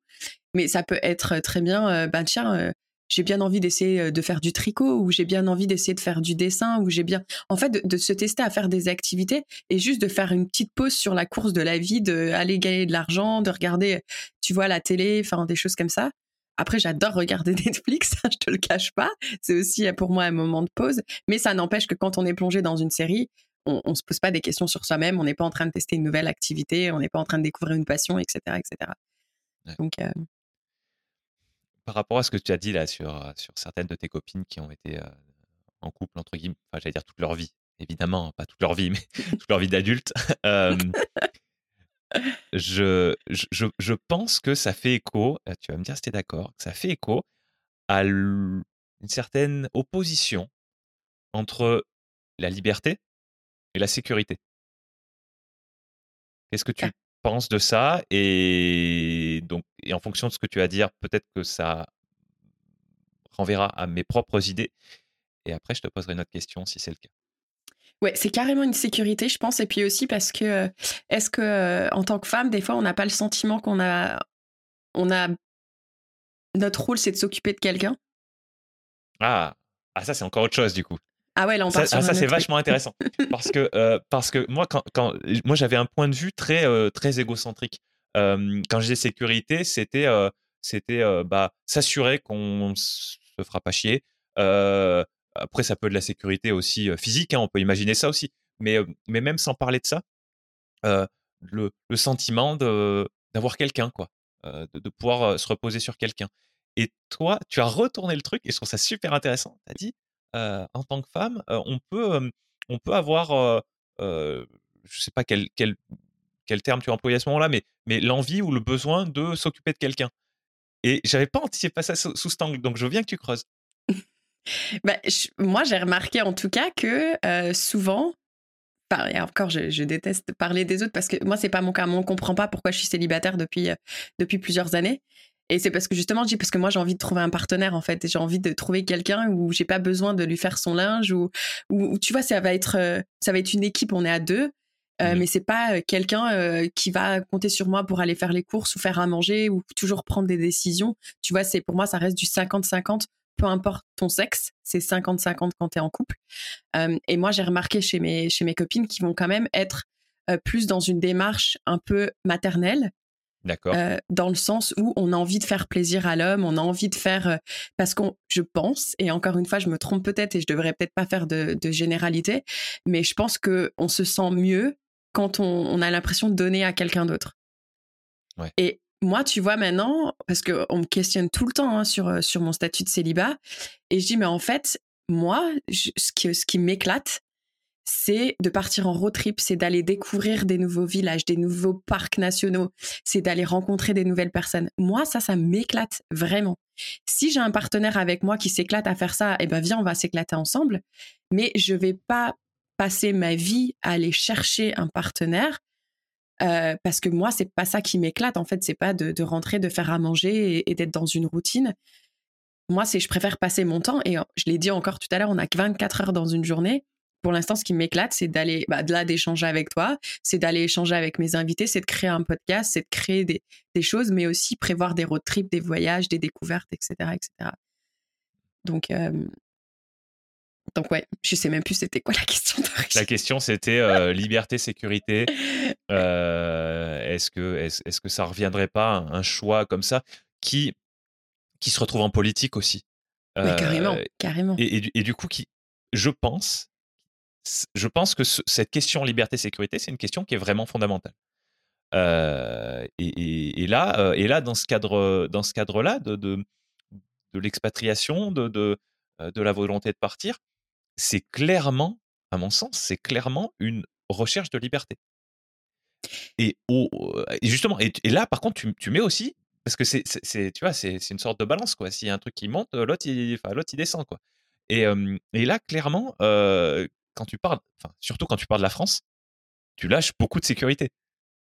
C'est évident par rapport, à, tu parlais tout à l'heure du système de santé, c'est incroyable. Mais, mais effectivement, si, on parle des États-Unis, ou je, ne connais pas trop le Canada, mais j'imagine que on est peut-être un peu plus proche des États-Unis sur certains points. si, si, on lâche la France pour aux États-Unis, on va perdre en sécurité, notamment sur la question de la santé, mais a priori, sur certains points, on va peut-être gagner en liberté. Carrément. Et en plus, du coup, moi, ça revient même à faire un peu comme un cercle. C'est qu'encore une fois, parce que on n'a pas, on pas pris le temps de s'écouter. Donc, on est juste sur la sécurité. Et on n'a pas pris le temps de. Bah, non, je vais m'écouter. En fait, qu'est-ce qui m'éclate? Qu'est-ce mmh. qui me fait sourire? Qu'est-ce qui m'éclate moi? Et là, le temps qu'on n'a pas pris le temps de faire ça, et eh ben, sécurité, je suis bien dans mon couple. C'est ça, en fait. J'ai besoin d'être en couple. Et, euh, et moi, c'est ce que j'espère, hein, d'inspirer des femmes à dire prenez le temps de, vous écouter. En fait, la vie, c'est pas que ça. En fait, c'est pas que être en couple. Euh, c'est très bien d'être en couple. Sachant que ça peut. Euh, si, les personnes, si les personnes prennent le temps de s'écouter et que leur conclusion, c'est ah non, mais c'est clair, moi, c'est ça qui me convient. Parfait. Et, moi, dans mon podcast, c'est un petit peu ça. C'est, euh, je crois que ce que je dis au début de tous les épisodes, euh, je leur dis pas au début de tous les épisodes, hein, c'est la même chose que hein, ceux qui n'auront pas remarqué, c'est la même chose que, je remets au début. Euh, c'est c'est le podcast pour pour faire les bons choix, les choix en conscience. Et, et, et si, si après s'être écouté, on fait le choix de continuer à faire exactement ce qu'on a fait depuis le début, pour moi, c'est gagné. Et j'ai l'impression pour toi aussi. Est-ce que tu penses. on est sûr, oui. Est-ce que tu penses qu'une personne qui a fait le choix sans avoir été testée est capable de répondre à cette question? Attends, euh, tu peux reposer ta question, j'ai pas bien compris. là, tu sais, quand tu disais, tu as dit, oui, mais si la personne s'est écoutée et elle sait qu'être en couple et de rester en France, c'est ça la vie qu'elle veut. Oui. Moi, la question que je te pose, c'est comment tu peux être aussi sûr J'ai compris. de ça si t'as pas été testé quelque chose d'autre, en fait? J'ai compris. je pense que tu peux pas en être sûr, mais je pense qu'au moins, tu auras ajouté une pierre à, l'édifice de ta, de, ta certitude. Et je pense que c'est pas la solution ultime. Je suis d'accord avec toi que qu'il faut goûter trois fois, comme tu disais tout à l'heure. Euh, je crois que c'était avant qu'on commence à enregistrer. mais bon, oui.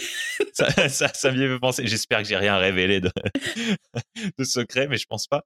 Euh, je, suis complètement d'accord avec toi que l'idéal, c'est d'avoir testé, c'est d'avoir goûté. Mais, mais déjà, déjà, se poser les questions et, prendre, le, prendre le temps de s'écouter, comme tu disais tout à l'heure, c'est, je pense, faire un pas dans la bonne direction. Et il y a un moment où faire un pas dans la bonne direction, c'est mieux que de ne rien faire du tout. Et, ça peut être, et ça peut être dans certains cas une étape pour, pour aller beaucoup plus loin et, pour prendre plus de risques. Et je pense que plutôt que de se dire bon bah c'est tout ou rien, on parlait de la, du perfectionnisme tout à l'heure. pareil, je pense avant qu'on commence l'épisode, mais peu importe le tout ou rien, pour beaucoup de gens, c'est dangereux. parce que ça serait souvent rien. Alors que se dire, eh ben, on fait 10% du chemin, et au moins, quand on a fait les 10%, on peut choisir de faire 10% de plus ou de revenir au point de départ.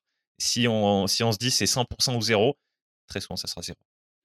La raison pour laquelle je, me permets de, de faire ce, ce commentaire, c'est parce que moi, je pense que, tu sais, quand on sort de l'école et qu'on est dans cette direction-là qu'on parlait tout à l'heure, euh, tu vois, euh, diplôme, euh, travail, maison, famille. Moi, pour moi, tu t'es pas posé la question. T'as pas été testé. Tu, penses peut-être que tu t'es posé la question, mais pour moi, c'était pas profond. Et la raison pour laquelle je me permets de faire ce commentaire, c'est parce que figure-toi que dans mon entourage, dans mes amis, j'ai des retraités. J'ai même beaucoup de retraités dans mon entourage. Et en fait, c'est eux qui m'ont fait cette remarque, qui m'ont dit, nous, on a été dans cette société, et je te parle de la France, je te parle aussi du Canada, et je te parle des États-Unis, parce que j'ai des amis retraités dans tous les pays. Et euh, oui. C'est le prochain podcast. C'est vrai, là, tu viens de me donner une idée. Et ils m'ont tous fait cette réflexion en me disant, Kelly, mais tu as trop raison, parce que tu prends le temps de t'écouter et d'aller faire des choses qui t'excitent. Nous, toute notre vie, on nous a mis en tête qu'il fallait qu'on aille travailler et qu'on ait euh, suffisamment d'années pour partir en retraite. Voilà, nous, c'est ce qu'on nous a dit et c'est ce qu'on a fait.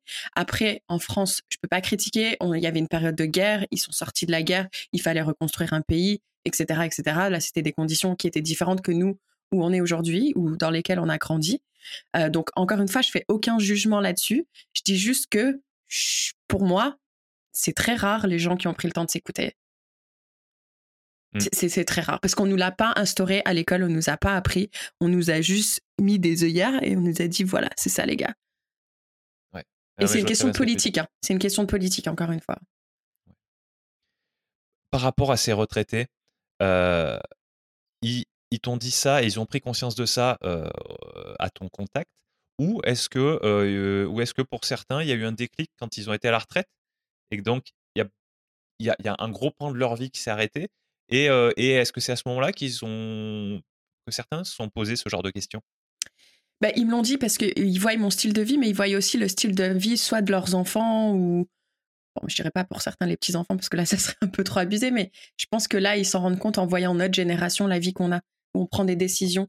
Il y a certaines personnes qui ont un peu du mal à comprendre des fois la décision de leurs enfants. Ils vont se dire mais en fait je comprends pas pourquoi tu veux tout quitter pour partir. Et, mais il y en a d'autres qui, sont là plus dans cette démarche encourageante et qui vont dire Mais tu as totalement raison, tu es jeune, tu as le temps, va tester, prends des risques et va faire ça. Et je pense que ouais, ils s'en sont rendus compte maintenant qu'ils bah, sont à la retraite et ils se disent bah moi aussi j'aurais aimé faire ça. Après j'ai une amie qui est à la retraite mais qui elle euh, jusqu'à 30 ans elle a fait plein de choses qui l'ont éclatée et à 31 ans c'est là où elle a rencontré son son futur mari, qu'elle a commencé à fonder une famille et maintenant elle est dans cette démarche d'encourager ses enfants à faire pareil, tu vois. Et d'ailleurs, je pars même en road trip avec elle, etc. Et on s'éclate. Euh, donc même maintenant qu'elle a la retraite, elle continue aussi à en profiter. Mais, euh, mais ouais, je pense que c'est quand même. Ouais, si des gens devraient retenir quelque chose de cet épisode, apprenez à vous écouter et à tester des choses. je t'en poserai une question de cet ordre-là vers la fin, donc pourras répéter ça si tu veux ou, ou dire autre chose à ce moment-là, mais c'est toi qui décideras. Ça marche. Et c'est moi qui t'écouterai. je voulais te demander, les, les gens qui s'expatrient ou qui sont en train de s'expatrier, est-ce qu'il y a des erreurs très communes qu'ils font?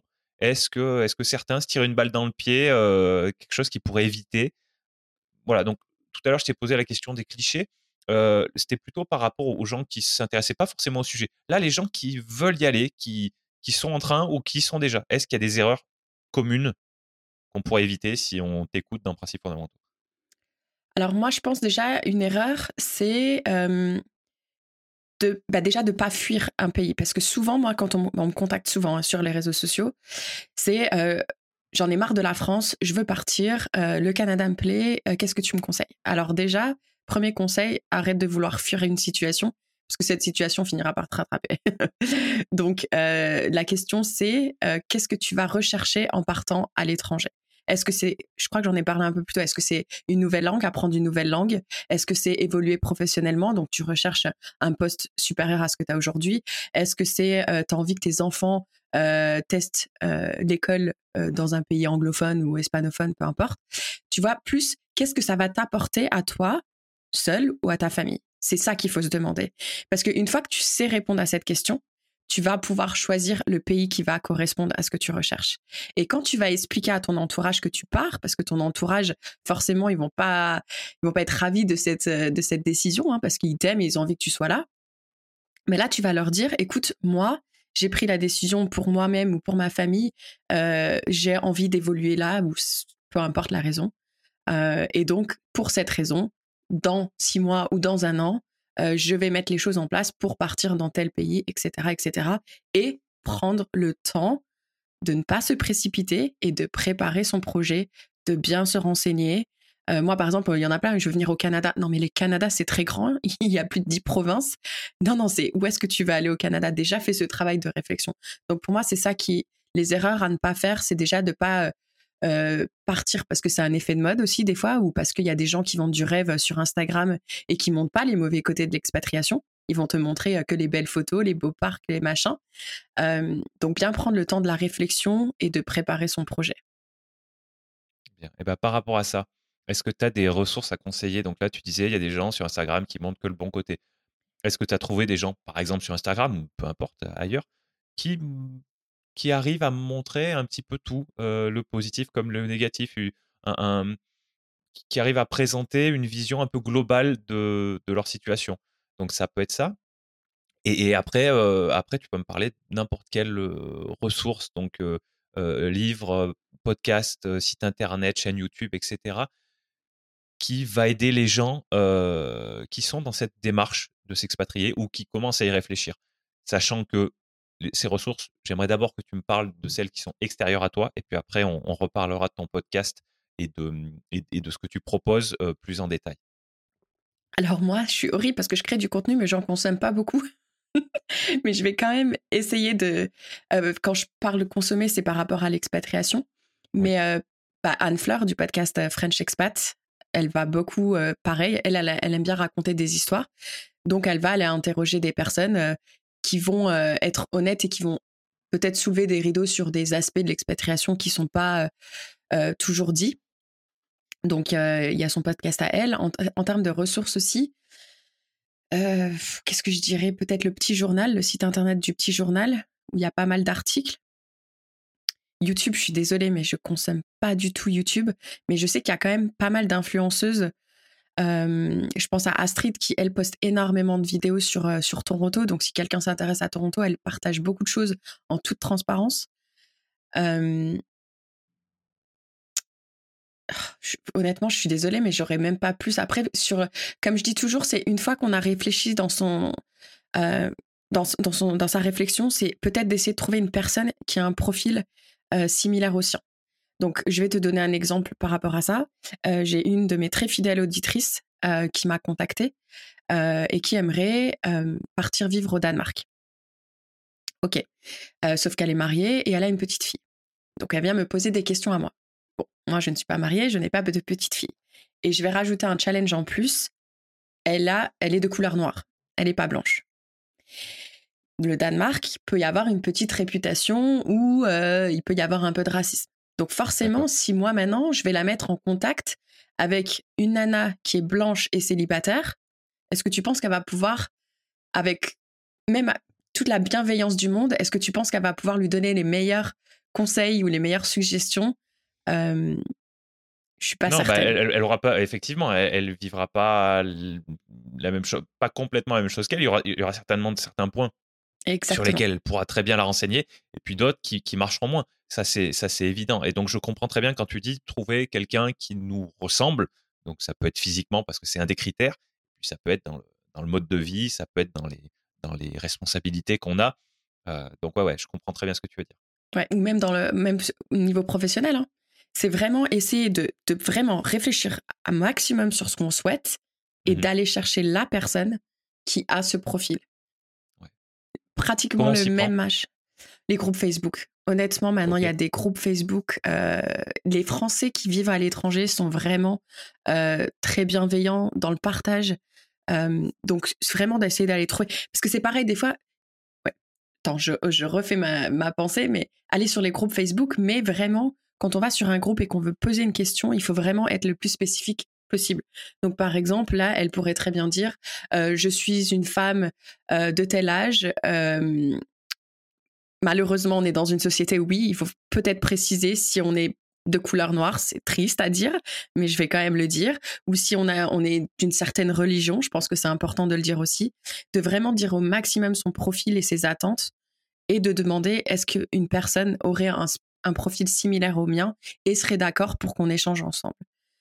Et tu as, des groupes surtout, hein, les Français, euh, les Français partout, hein, en Corée du Sud, les Français euh, euh, en Norvège, peu importe, il, existe un groupe Facebook quelque part où les expats, machin. Et ouais, moi je dirais de, de mettre un post sur les réseaux en précisant son projet et donc du coup à demander à échanger avec cette personne-là parce que du coup cette personne aura des conseils beaucoup plus pertinents qu'une personne qui, qui est peut-être plus dans l'influence ou dans la création de contenu et qui va surtout créer pour être mis en avant sur Google. Et donc, euh, tu vois ce que je veux dire? Du coup, ça va. Ouais, ouais. On va peut-être pas mettre en avant que les choses. On va pas mettre que les choses négatives. Tu vois ce que je veux dire? Mmh. Ouais, le but sera pas le même. Non. Le but sera pas le même. Et ça, ça peut être une, ça peut être une des ressources, euh, cette influenceuse euh, imaginée là. mais, mais je retiens bien que un objectif qu'on peut se fixer, c'est de, de chercher quelqu'un qui vit ce qu'on pense vouloir vivre et qui a des points communs avec nous. Mmh Exactement.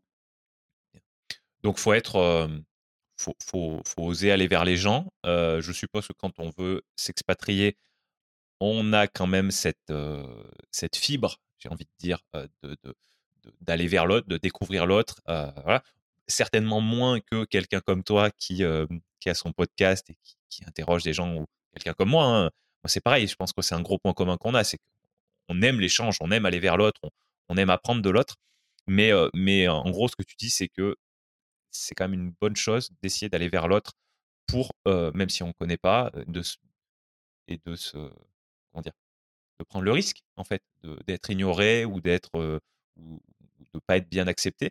Mais, mais tu, d'après ce que tu dis, c'est une bonne stratégie pour, bah, pour savoir à quoi s'attendre, en fait, derrière comme je dis, il faut savoir, il faut essayer de se projeter en fait. Il faut se projeter un maximum sur qu'est-ce que ma vie va ressembler si je fais ça en fait et mmh. quelles sont les, difficultés que je vais rencontrer sur mon challenge? Parce que essayer d'apprendre des erreurs des autres, ça nous permet d'éviter à nous de faire des erreurs.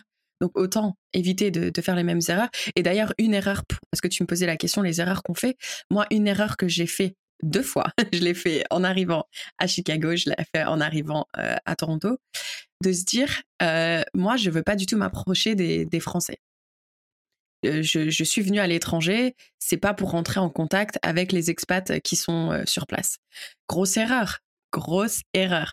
Parce que du coup, ces Français qui sont sur place, apprenez de leurs erreurs. Ils vont vous donner des conseils dont vous avez même pas idée en fait, parce que vous vous allez arriver, vous êtes nouveau, vous allez même pas oser poser la question. Par exemple, même rien que trouver un compte en banque. bah, tu vois, un expat, il va, il va te donner des conseils sur quelle banque aller choisir parce qu'il a pris du recul, il a peut-être déjà testé des choses et parce qu'un expat a des besoins différents qu'une personne locale qui peut-être voyage jamais, tu vois. Et moi, je te dis ça parce que justement, j'ai fait l'erreur au niveau de la banque quand je suis arrivée au Canada. Euh, un de mes collègues, il me dit, ah bah moi, ma femme travaille dans telle banque. Ok, bah je vais là, tu vois.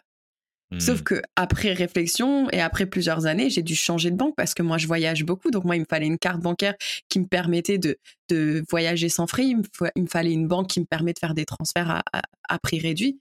Si j'avais parlé avec un Français de quelle banque choisir, lui m'aurait peut-être challengé sur ces trucs-là, tu vois. Ouais, Donc euh, ça aussi c'est l'erreur à pas faire parce que je dis pas que quand on arrive quelque part il faut forcément s'entourer de Français, mais euh, de s'entourer de quelques-uns, je pense que c'est vraiment bénéfice, enfin, bénéfique. Très bénéfique. Ouais. Et, ça, ça soulève un, quelque chose qui est vachement important, c'est les unknowns unknowns, les, ce, qu'on ne sait pas qu'on ne sait pas en fait. et, et, quand tu quand il y a des choses que tu ne sais pas, que tu ne sais pas, tu peux pas poser une question. Quand il y a quelque chose, tu sais que tu, tu sais, tu sais que tu ne sais pas, au moins tu peux, tu peux formuler une question. Quand tu ne sais pas que tu ne sais pas, tu ne peux pas. Et c'est pour ça que c'est intéressant de, d'écouter. et écouter, ça peut vouloir dire, ça peut vouloir dire discuter avec des gens qui te ressemblent, des, Français à Toronto par exemple, quand, tu y étais, parce que parce que dans la conversation, tu vas pas forcément poser la question, mais il va il va y avoir quelque chose qui va ressortir et ça va te mettre la puce à l'oreille. Et là, tu vas tu vas poser la question. C'est pour ça que je pense que c'est très intéressant d'écouter ton podcast. Je pense que c'est très intéressant d'écouter mon podcast parce que justement, naturellement, on va entendre des choses qui vont, nous faire nous dire bon, ah ouais, tiens, ça, j'y avais pas pensé. et peut-être qu'on répondra pas à la question qui viendra derrière, mais au moins, on aura semé une graine. Et, c'est pour ça que je demande des ressources, notamment à mes invités, parce que c'est ça que, que, les, les, auditeurs peuvent aller faire derrière, c'est-à-dire aller creuser. donc, je sais pas si ça marche toujours avec mon, avec mon, ma métaphore de la graine, mais, mais creuser pour, pour, semer sa graine et on verra. Mmh Mais en tout cas, voilà, le, mmh, je pense que c'est très important ce que tu viens de dire. C'est pour ça que j'ai un peu, j'ai un peu élaboré dessus. Parce qu'en plus, j'ai donné l'exemple de la banque, mais dans le point de vue professionnel aussi. Euh, bon, moi, j'ai été dans des pays qui sont quand même nord-américains, donc euh, bon, la différence de culture, elle est là, mais elle n'est pas non plus euh, énorme comparée à d'autres pays. Mais quand justement on rentre en contact avec des Français qui savent la façon dont nous on pense au travail, ils vont peut-être aussi nous mettre la puce à l'oreille sur certaines choses où il va falloir faire attention. Donc pour te donner mmh. un exemple, par exemple euh, au Canada, qui sont très dans la positive attitude, euh, c'est ok de faire des erreurs et de se tester, alors que nous en France, on va, bah moi je suis désolée, mais en France un manager il va pas t'inciter à faire une erreur, tu vois. Donc nous mmh. des fois on va se mettre la pression, une pression supplémentaire, mais du coup le manager canadien, moi il m'a vu une fois comme tu veux pas prendre de risques en fait. Ah et je lui dis, bah non, j'ai pas envie de prendre de risques parce que j'ai pas envie de. tu vois, c'est des enjeux pour l'entreprise et du coup, mmh. bah, c'est pas cool en fait. Et il m'a dit, bah non, parce qu'on apprend de nos erreurs en fait. Donc c'est pas grave. Mmh. Fais. Je préfère que tu fasses et que tu fasses une erreur plutôt que tu perds du temps à essayer de savoir c'est quoi la bonne réponse, mais du coup, tu t'agis pas en fait et t'apprends pas. Donc, tu vois, c'est Ça, c'est quelque chose que j'ai remarqué chez toi. Et, du ah! coup, du coup, tu, me l'avais peut-être déjà dit, mais, mais là, ça ressort c'est très, c'est très positif ce que je vais dire. Alors, j'espère que ça ne sera pas pris d'une autre manière. je te vois comme une fonceuse. Oui. Je suis taureau. Je suis du signe taureau. et du coup, du coup, je, peut-être que peut-être que c'est dans tes gènes, hein, peut-être que c'est dans ta date de naissance. J'y crois pas trop, mais bon, peu importe. mais mais peut-être aussi que ça vient de, de l'expérience que tu viens de nous raconter là je me suis, je me suis pris beaucoup de gamelles, hein, parce que là, aujourd'hui, j'ai même ma coloc qui m'avait fait la réflexion il y a pas longtemps, qui m'a dit Ouais, mais toi, Kelly, on dirait que t'as peur de rien. Et je lui dis Mais tu crois que je me suis pas pris des gamelles? Parce que j'ai 36 ans, je m'en suis pris des gamelles. Tu peux demander à mes parents quand j'ai commencé mon apprentissage euh, chez Arcelor, je rentrais les midis en pleurant chez eux, tellement qu'on m'en a fait subir des choses. J'ai dit ah Non, non, j'ai appris des choses, j'ai pleuré. Et c'est comme ça que du coup, oui, maintenant, aujourd'hui, je suis fonceuse, mais j'ai pas toujours été une fonceuse. Hein. Mmh. Euh, moi, je me souviens euh, parler en réunion. Euh, c'était en plus dans une autre langue, mais une trouille pas possible. C'était genre, je savais qu'on faisait un tour de table, qu'à un moment donné, j'allais devoir prendre la parole. Je tremblais, tu vois. En plus, moi, je suis du genre, si je stresse, j'attrape des, des plaques rouges. Donc, heureusement, il faisait froid, donc je pouvais toujours mettre des gros cols roulés parce que je savais que j'allais devenir rouge, tu vois. Mmh. Maintenant, c'est plus le cas. Maintenant, tu me mets dans une salle entourée de 30 hommes euh, dans un milieu sidérurgique, j'aurais aucune difficulté à prendre la parole, à exprimer mon opinion. Mais ça mmh. m'a pris des années. Mais c'est pour ça aussi que j'ai envie d'inciter tout le temps les gens à sortir de leur zone de confort parce que oui, ça fait peur, mais punaise, quand on évolue dans cette direction-là, mais qu'est-ce que ça fait du bien? Ouais. Non, mais c'est. Moi, j'aime beaucoup discuter avec des gens comme toi parce que ça ça m'aide à aller, aller à, plus, à plus oser, tu vois? Et donc, voilà. merci pour ton témoignage et, et pour nos échanges qu'on a depuis qu'on se connaît depuis quelques mois maintenant. Merci à toi. Bah, moi, c'est ça le but, c'est que j'ai vraiment envie d'inspirer euh, parce que maintenant j'ai du recul et aussi parce que moi, je pense que j'aurais bien aimé être inspirée par d'autres femmes à l'époque. Mmh. Euh, ou même des hommes. Hein. D'ailleurs, euh, je tiens quand même à signaler que les personnes qui m'ont embauché, que ce soit à Chicago, bah, même en France d'ailleurs, France, Chicago, Toronto, c'était des hommes, hein. que mmh. des hommes, qui m'ont fait confiance, qui m'ont inspiré, que quand je suis arrivée dans l'entreprise, euh, je pense à Gareth qui était anglais mais qui avait vécu en France. Je suis arrivée, il a pris le temps de me dire les différences de culture. Euh, bon, il y a eu des femmes aussi qui m'ont beaucoup soutenue. Et moi, je suis plus dans. Maintenant, j'ai envie qu'on s'entraide entre nous, en fait, qu'on échange, qu'on soit sur le partage, pas que sur le, jugement ou la critique. C'est euh, moi, je l'ai même encore dit hier à une amie qui me qui m'exprimait que voilà, des fois, quand elle parle avec ses parents, enfin, ça, la détruit plutôt que ça lui fait du bien. Et moi, j'ai déjà dit à des personnes autour de moi, j'aimerais que avant que tu me parles ou que tu me dises quelque chose, tu te poses la question est-ce que ce que je vais te dire, ce que je vais dire à Kelly, est-ce que ça va lui faire du bien ou est-ce que ça va la détruire ou est-ce que ça va lui lui baisser son moral, etc. Parce que là, je suis dans une phase de vie qui est quand même assez challengeante parce qu'être nomade, c'est pas non plus euh, la belle vie tous les jours.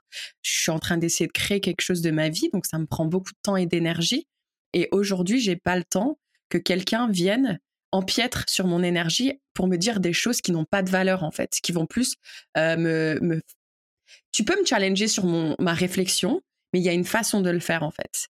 Et ça, c'est aussi le Canada qui me l'a appris. C'est si ce que tu vas dire, ça va pas apporter des choses positives à la personne, eh ben tais-toi en fait. Ne parle pas. En mmh. France, on dit tourne ta langue cette fois avant de parler. Je crois que c'est ça l'expression.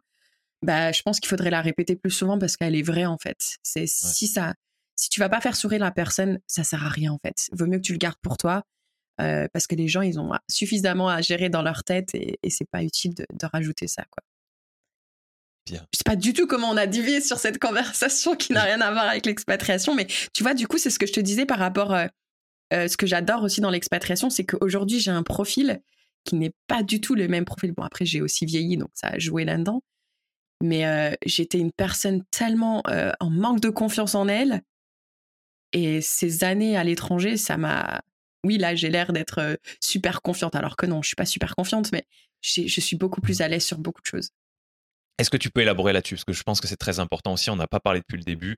Le, la, confiance que tu as gagnée, alors certes, avec les années qui passent et les expériences que tu aurais eues dans tous les cas, mais l'impact de tes expatriations sur ton développement, sur ton épanouissement, sur ta confiance en toi? Mais écoute, c'est pas compliqué. Moi, enfin à l'école en tout cas, ou en France, ou dans les entreprises pour lesquelles j'ai travaillé, euh, c'est ce que je te disais, je prenais pas la parole, j'avais peur de ce que j'allais dire, j'analysais toujours dix fois dans ma tête euh, avant d'oser dire quelque chose. Maintenant, je suis plus du tout dans cette démarche-là. Après, je sais pas si c'est très juste ce que je vais dire, mais je le pense, donc je vais le dire. J'ai grandi avec un frère jumeau. Certes, il est un homme, je suis une femme. Mais quand je nous vois tous les deux, mais on est à des... De toute façon, je dis toujours, c'est le yin et le yang. on est le yin et le yang. Moi, j'ai aucune difficulté à prendre des décisions. Ça va être instantané pratiquement. Il y aura eu un travail de réflexion, mais je vais être très rapide. Lui, impossible de prendre des décisions. Impossible. À chaque fois, je rigole parce que si on va au bar ensemble, moi, j'ai eu le temps de finir une bière qu'il est toujours en train de se demander qu'est-ce qu'il va commander comme boisson. Euh, ça, dans des capacités de prendre des décisions, des capacités de prendre des risques, euh, de prendre la parole en public, euh, bah, de parler anglais tout simplement. je me souviens à l'école, si la prof m'interrogeait, je devenais toute rouge, j'étais gênée comme je sais pas quoi. Je me disais on va se foutre de ma gueule.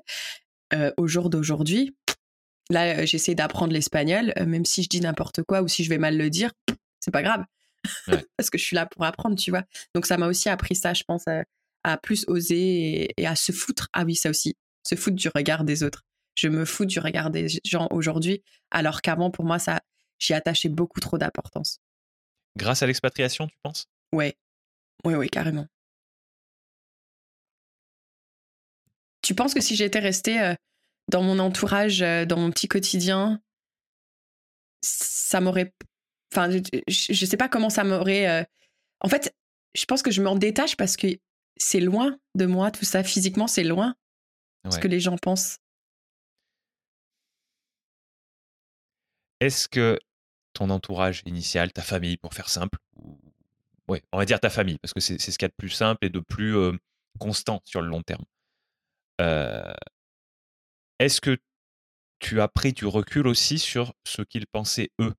Ou est-ce que ça te touche plus que les nouvelles personnes que tu vas rencontrer? Ça me touche clairement plus ce que, ce que mon entourage pense de moi. Jusqu'à l'année dernière, j'ai accordé de l'importance, beaucoup trop d'importance. Puis aujourd'hui. Parce que ça ça n'a pas un effet positif sur moi et je l'ai finalement compris et je me suis dit il faut arrêter de si c'est pas positif, il faut arrêter de se. Parce qu'on est, on est à des années. Moi, je suis à des. Je me sens. Euh, je, l'ai dit dans un de mes épisodes, on parle français, mais j'ai l'impression qu'on parle pas la même langue. Parce que notre ouverture d'esprit n'est pas du tout la même. Moi, des. Euh, pour te donner même un exemple tout bête, euh, là, je suis allée voir une amie au fin fond du, nord du Québec, là où j'ai roulé 10 heures en voiture pour aller la voir. Elle, elle était venue aussi à Montréal il y a aucun souci. J'ai ma copine Trisha qui est venue à mon anniversaire, euh, qui a fait 6 heures de route aller, 6 heures de route retour. J'ai mon amie Jen euh, qui est venue me voir à Nashville, 17 heures de route. Aller, 17 heures de route retour pour venir passer un week-end avec moi. En France, ça fait deux années de suite que je rentre deux mois, ou je reste deux mois pour prendre le temps. Ma cousine qui habite à 10 minutes, mes amis qui habitent à 30 minutes, je ne les ai pas vus en deux mois. Ouais. Tu vois? Donc là, maintenant, je me dis, non, mais c'est pas grave en fait. après, les gens qui me rencontrent pour la première fois, si forcément, ça m'intéresse quand même parce que je pense que notre, notre côté humain, ou je sais pas, mais c'est quand même important de savoir un peu ce que les gens pensent ou, l'impression qu'on enfin, ce qu'on dégage, etc. Mais par contre, maintenant, j'ai appris à me détacher de, si ce que tu me dis, ça me plaît pas forcément, mais que ça me challenge pas pour me faire évoluer, dans ces cas-là, tu dégages de mon cercle, en fait. J'ai aucune difficulté à, dégager les gens de mon cercle aujourd'hui. Et tout ça, je pense que c'est l'expatriation et mes expériences euh, un peu partout qui m'ont qui m'ont appris ça. Est-ce que tu penses que si tu avais changé de, lieu de vie et du coup d'environnement direct, mais que tu étais resté en France, donc euh, imaginons euh, Metz, euh, imaginons que tu ailles dans le sud-ouest, par exemple. OK?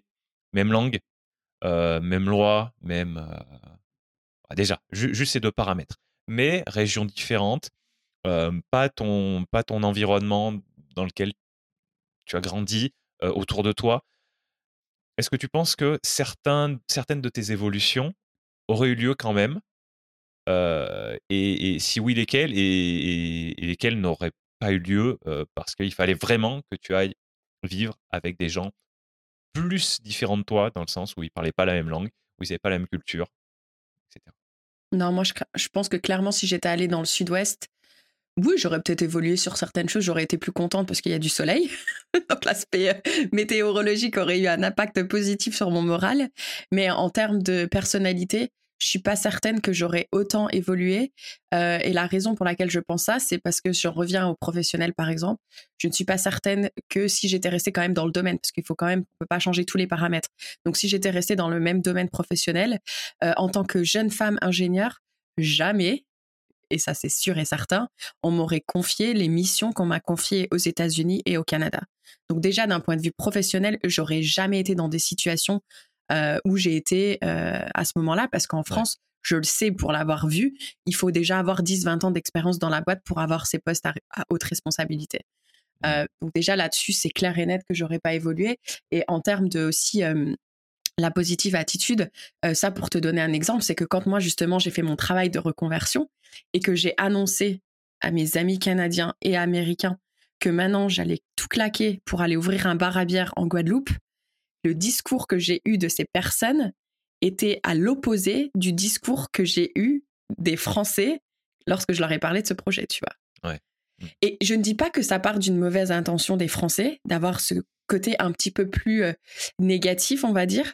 Euh, je dis pas que c'est malveillant, c'est juste qu'en France, il faut se l'avouer, on a tendance à aimer râler, on a tendance à critiquer, à être dans le jugement. Euh, et donc, du coup, quand une personne t'annonce un changement de vie aussi important, tu, tu, comprends pas en fait. Alors mmh. que eux qui sont plus dans la dermage positive, ils vont être ouais mais c'est trop bien, t'as trop raison, tu, tu testes quelque chose de nouveau, etc., etc. Et je me dis en fait, tu vois comme le discours entre les deux, il est différent. Donc si tu évolues dans un monde où on c'est plus dans la négativité, tu vois, dans, dans je veux râler parce que tu sais en France, ouais, on fait des grèves, etc. Ouais, ça c'est pas bien, il faut pas faire ça. Mais moi je dis toujours, et vous apportez quoi comme solution? En fait, quand tu vas râler sur quelque chose, est-ce que tu peux pointer du doigt tout en apportant une solution aléatoire? Je suis 100% d'accord. Parce que si tu n'apportes pas de solution, bah, ça sert à rien de râler en fait. Tu peux pointer du doigt tout ce que tu veux, mais apporte quelque chose en fait, apporte une idée, apporte quelque chose. Et c'est plus tourner les choses dans le, dans le positif plutôt que, que dans le négatif en fait. Mmh. Donc moi, clairement, si j'avais été dans le sud-ouest ou ailleurs en France, je pense que ça, j'aurais pas évolué de la même façon, c'est certain. Bien. Désolé, je pars dans des monologues là, désolé. Non, mais c'est génial, j'adore, j'adore. Je veux, je, veux de l'échange, je veux, je veux qu'il y ait des choses qui sortent de, de notre discussion. Et, euh, et, ça me va très très bien. Ça me va super bien. Euh, j'ai une autre nouvelle question que je vais te poser. Euh, tu vas me dire si, pareil, si, elle t'évoque quelque chose quand tu regardes ton parcours jusque-là, est-ce que tu as l'impression qu'il y a une sorte de, de mission qui se retrouve dans tes différents choix, dans tes différentes actions? Quelque chose dont tu te sens investi, quelque chose que tu veux apporter vraiment au monde? Tu sais, je me, pose souvent la question là, surtout depuis que je suis, depuis ces quelques années où j'ai un style de vie qui est vraiment différent de ce qu'on a l'habitude de voir je pense que je suis une personne qui est constamment envie d'aider parce que j'ai envie que mon rôle là sur cette terre, tu vois, je te disais, je veux faire un bar à bière pour euh, égayer la journée des gens, tu vois. Et donc là, j'essaye un peu de, continuer. En fait, j'ai envie d'aider les gens. Et des fois, on dit en plus, les gens qui aident sont ceux qui ont peut-être besoin de se faire le plus aider. Euh, mais moi, mes, mes invités m'inspirent, donc elles m'aident, même si elles s'en rendent pas compte. Euh, et je pense que ouais, et peut-être aussi ça, c'est de la façon dont j'ai grandi, parce qu'encore une fois, je leur rappelle mon jumeau. Ma mère m'a toujours dit, et elle le dit encore aujourd'hui, mon frère jumeau, je le couvais quoi. C'était, euh, tu vois, c'est limite, tu faisais son sac scolaire. Enfin, j'étais, j'allais être sûre qu'il avait mangé son repas. Enfin, tu vois, j'étais vraiment dans, dans ce truc un peu maternel. Et je pense que j'ai ce besoin d'aider. Et des fois, des fois, ça me mange d'ailleurs parce que les gens me demandent pas leur aide en fait. Mais moi, je sens que j'ai besoin de les aider parce que je sens qu'ils vont être, euh, je sens qu'ils ont besoin d'aide, donc je vais les aider. Et des fois, ça peut se retourner contre moi, tu vois. Donc, euh, parce que ça peut me demander beaucoup d'énergie, donc je me focus pas sur d'autres choses qui vont m'aider moi. Du coup, moi, je mmh. me retrouve dans une spirale qui peut être anxiogène personnellement et je pense que, ouais, de toute façon, j'avais lu un livre. Bah, d'ailleurs, tu me parlais de, ressources tout à l'heure. Je sais pas si tu as déjà entendu parler d'un livre, donc c'est en anglais, je suis désolée, je sais pas s'il est en français, mais ça s'appelle What Color is Your Parachute? Ah non, jamais entendu. Ouais. Donc c'est le livre qui m'a aidé justement euh, dans cette reconversion. Et en fait, c'est tout un livre de, remise en question où tu analyses des moments de, de, tes journées, de tes semaines. Tu te poses beaucoup de questions. C'est un livre très dur à lire d'ailleurs. J'ai mis plusieurs années. Et à la fin, ça ressort avec une fleur la pétale, enfin non, le, cercle du milieu de ta fleur, ça va être ta mission de vie. Et tout autour, les pétales, c'est euh, par exemple, un, ça va être les conditions géographiques, les conditions euh, de travail, euh, les conditions sociales. Enfin, chaque pétale va représenter des, critères de vie. Et moi, mmh j'ai fait cet exercice de la fleur, en fait. Et c'était super intéressant parce que du coup, au centre, j'avais que ma mission de vie, en fait, c'est que j'ai envie de rendre les gens plus heureux. Ok. C'est ça qui est ressorti. Bon, bah, super. Tu as très bien répondu à cette nouvelle question aussi. voilà. qu'est-ce qu'on peut faire, les auditeurs, moi, qu'est-ce qu'on peut faire pour, pour toi? Vraiment pour toi. donc ça peut être quelque chose de, de, très, de très lié à toi vraiment, et puis ça peut être quelque chose par rapport à, ce grand sujet de l'expatriation dont on a parlé aujourd'hui. Qu'est-ce qu'on peut faire? Est-ce que c'est aller écouter ton podcast, par exemple? Bah, Déjà, s'il y en a qui nous ont écoutés jusque maintenant, déjà, je leur dis merci. moi, je pense que je reste quand même une personne qui aime quand on lui dit que c'est bien ou tu vois qu'on l'encourage. J'ai quand même besoin de, parce que c'est ça aussi. Hein, il y a eu plusieurs fois où j'ai voulu tout arrêter hein, avec le podcast et comme par hasard, le jour-là, je recevais un message d'une femme quelque part dans le monde qui m'envoyait un message juste pour me dire merci, merci de, de tout ce que j'ai posté, ça l'a inspiré, etc. Donc moi, en fait, tout ce que je demande aux gens, c'est juste de temps en temps, envoyez-moi un petit message pour me dire soit ce que vous avez pensé d'un épisode, soit juste pour dire merci, j'adore ton podcast, euh, ou soit euh, le, partager à une amie, à une cousine, peu importe. M'aider aussi à le rendre un petit peu plus visible parce que j'ai pas envie que mon travail euh, soit il est fait sans rien. Mais moi, c'est tout ce que je demande en fait, c'est que de temps en temps, on me dise bravo, qu'on me dise merci, qu'on me dise tiens ça c'était bien, mais on peut aussi me dire bah ça c'était moins bien parce que j'accepte la, la critique positive. C'est bien de dire quand c'est pas bien, mais il faut apporter une solution. C'est encore ce que je disais tout à l'heure. Dire, ouais, ça c'était pas bien parce que ceci, je pense qu'à l'avenir, ça pourrait être intéressant si tu faisais dans cette démarche-là. Ça, c'est ce qu'on pourrait faire pour moi, c'est ce que tu pourrais faire pour moi. Voilà. mais déjà que tu me tentes ton micro, ça, moi, ça me fait extrêmement plaisir. Donc, euh. eh ben, tant mieux. Je suis très content de tout, voilà, de t'avoir eu et de, et, de cette discussion là longue qu'on est en train d'avoir. Euh, oui, j'ai aucune idée quelle heure il est d'ailleurs. Midi 36. Ça fait, euh, ça, fait un peu plus de deux heures qu'on a commencé d'enregistrer. Oh my god. Euh, bon, et du coup, par rapport à ça, où est-ce qu'on vient te parler? Comment est-ce qu'on te contacte? Voilà. Quel, qu'est-ce que tu préfères? Moi, c'est Instagram. 100% Instagram. je suis vraiment très présente là-dessus. je réponds à toutes les personnes qui m'envoient des messages. Donc ouais, moi, ce sera Instagram. Vas-y, dis-nous ton, ton nom sur Instagram. Il est un peu bizarre, mon... J'ai essayé de mettre, tu sais, un, nom de compte que si les gens cherchent expat, ils tombent sur mon compte en premier. J'avais pas compris que l'algorithme ne fonctionne pas que au nom de ton compte. Et maintenant, j'ai plus envie de le changer parce que du coup, si je le change, il va falloir que je change dans plein de descriptions d'épisodes, etc., etc. Mais mon compte, du coup, c'est expat tiré du bas fille expat. D'accord. Donc avec un euh, expat euh, singulier, pluriel? Ouais, et, euh, singulier. E-X-P-A-T tiré du bas, fille expat au pluriel, mais déjà si tu tapes expat tiré du bas, mais bon, le mieux ce sera que tu sur toi. Ouais. Mais je le mettrai dans les notes d'épisode évidemment. je vous dis à la toute fin de l'épisode, je vous explique comment retrouver les notes d'épisode où il y aura les, les, coordonnées de Kelly et où il y aura aussi les références. Tu te rappelleras des références que, as, que tu m'as citées tout à l'heure? Je pense, On oui. puisse les noter à la fin. Ouais. bon, impeccable, impeccable. Bien. Pour finir, est-ce qu'en une phrase, si possible, ou en tout cas d'une manière assez concise, tu pourrais nous dire ce que tu aimerais qu'on retienne après avoir écouté cet épisode? Moi, si du coup, il faut retenir un truc de cet épisode, tout ce que je demande, c'est que chacun euh, mette dans son emploi du temps, dans son agenda, même si c'est juste 10 minutes dans la semaine, 30 minutes dans la semaine, mais juste de prendre le temps pour soi, en fait. Pour soi solo.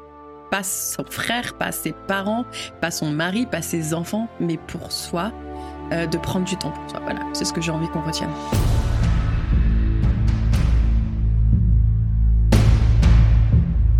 Merci cher auditeur d'avoir écouté cette discussion jusqu'au bout.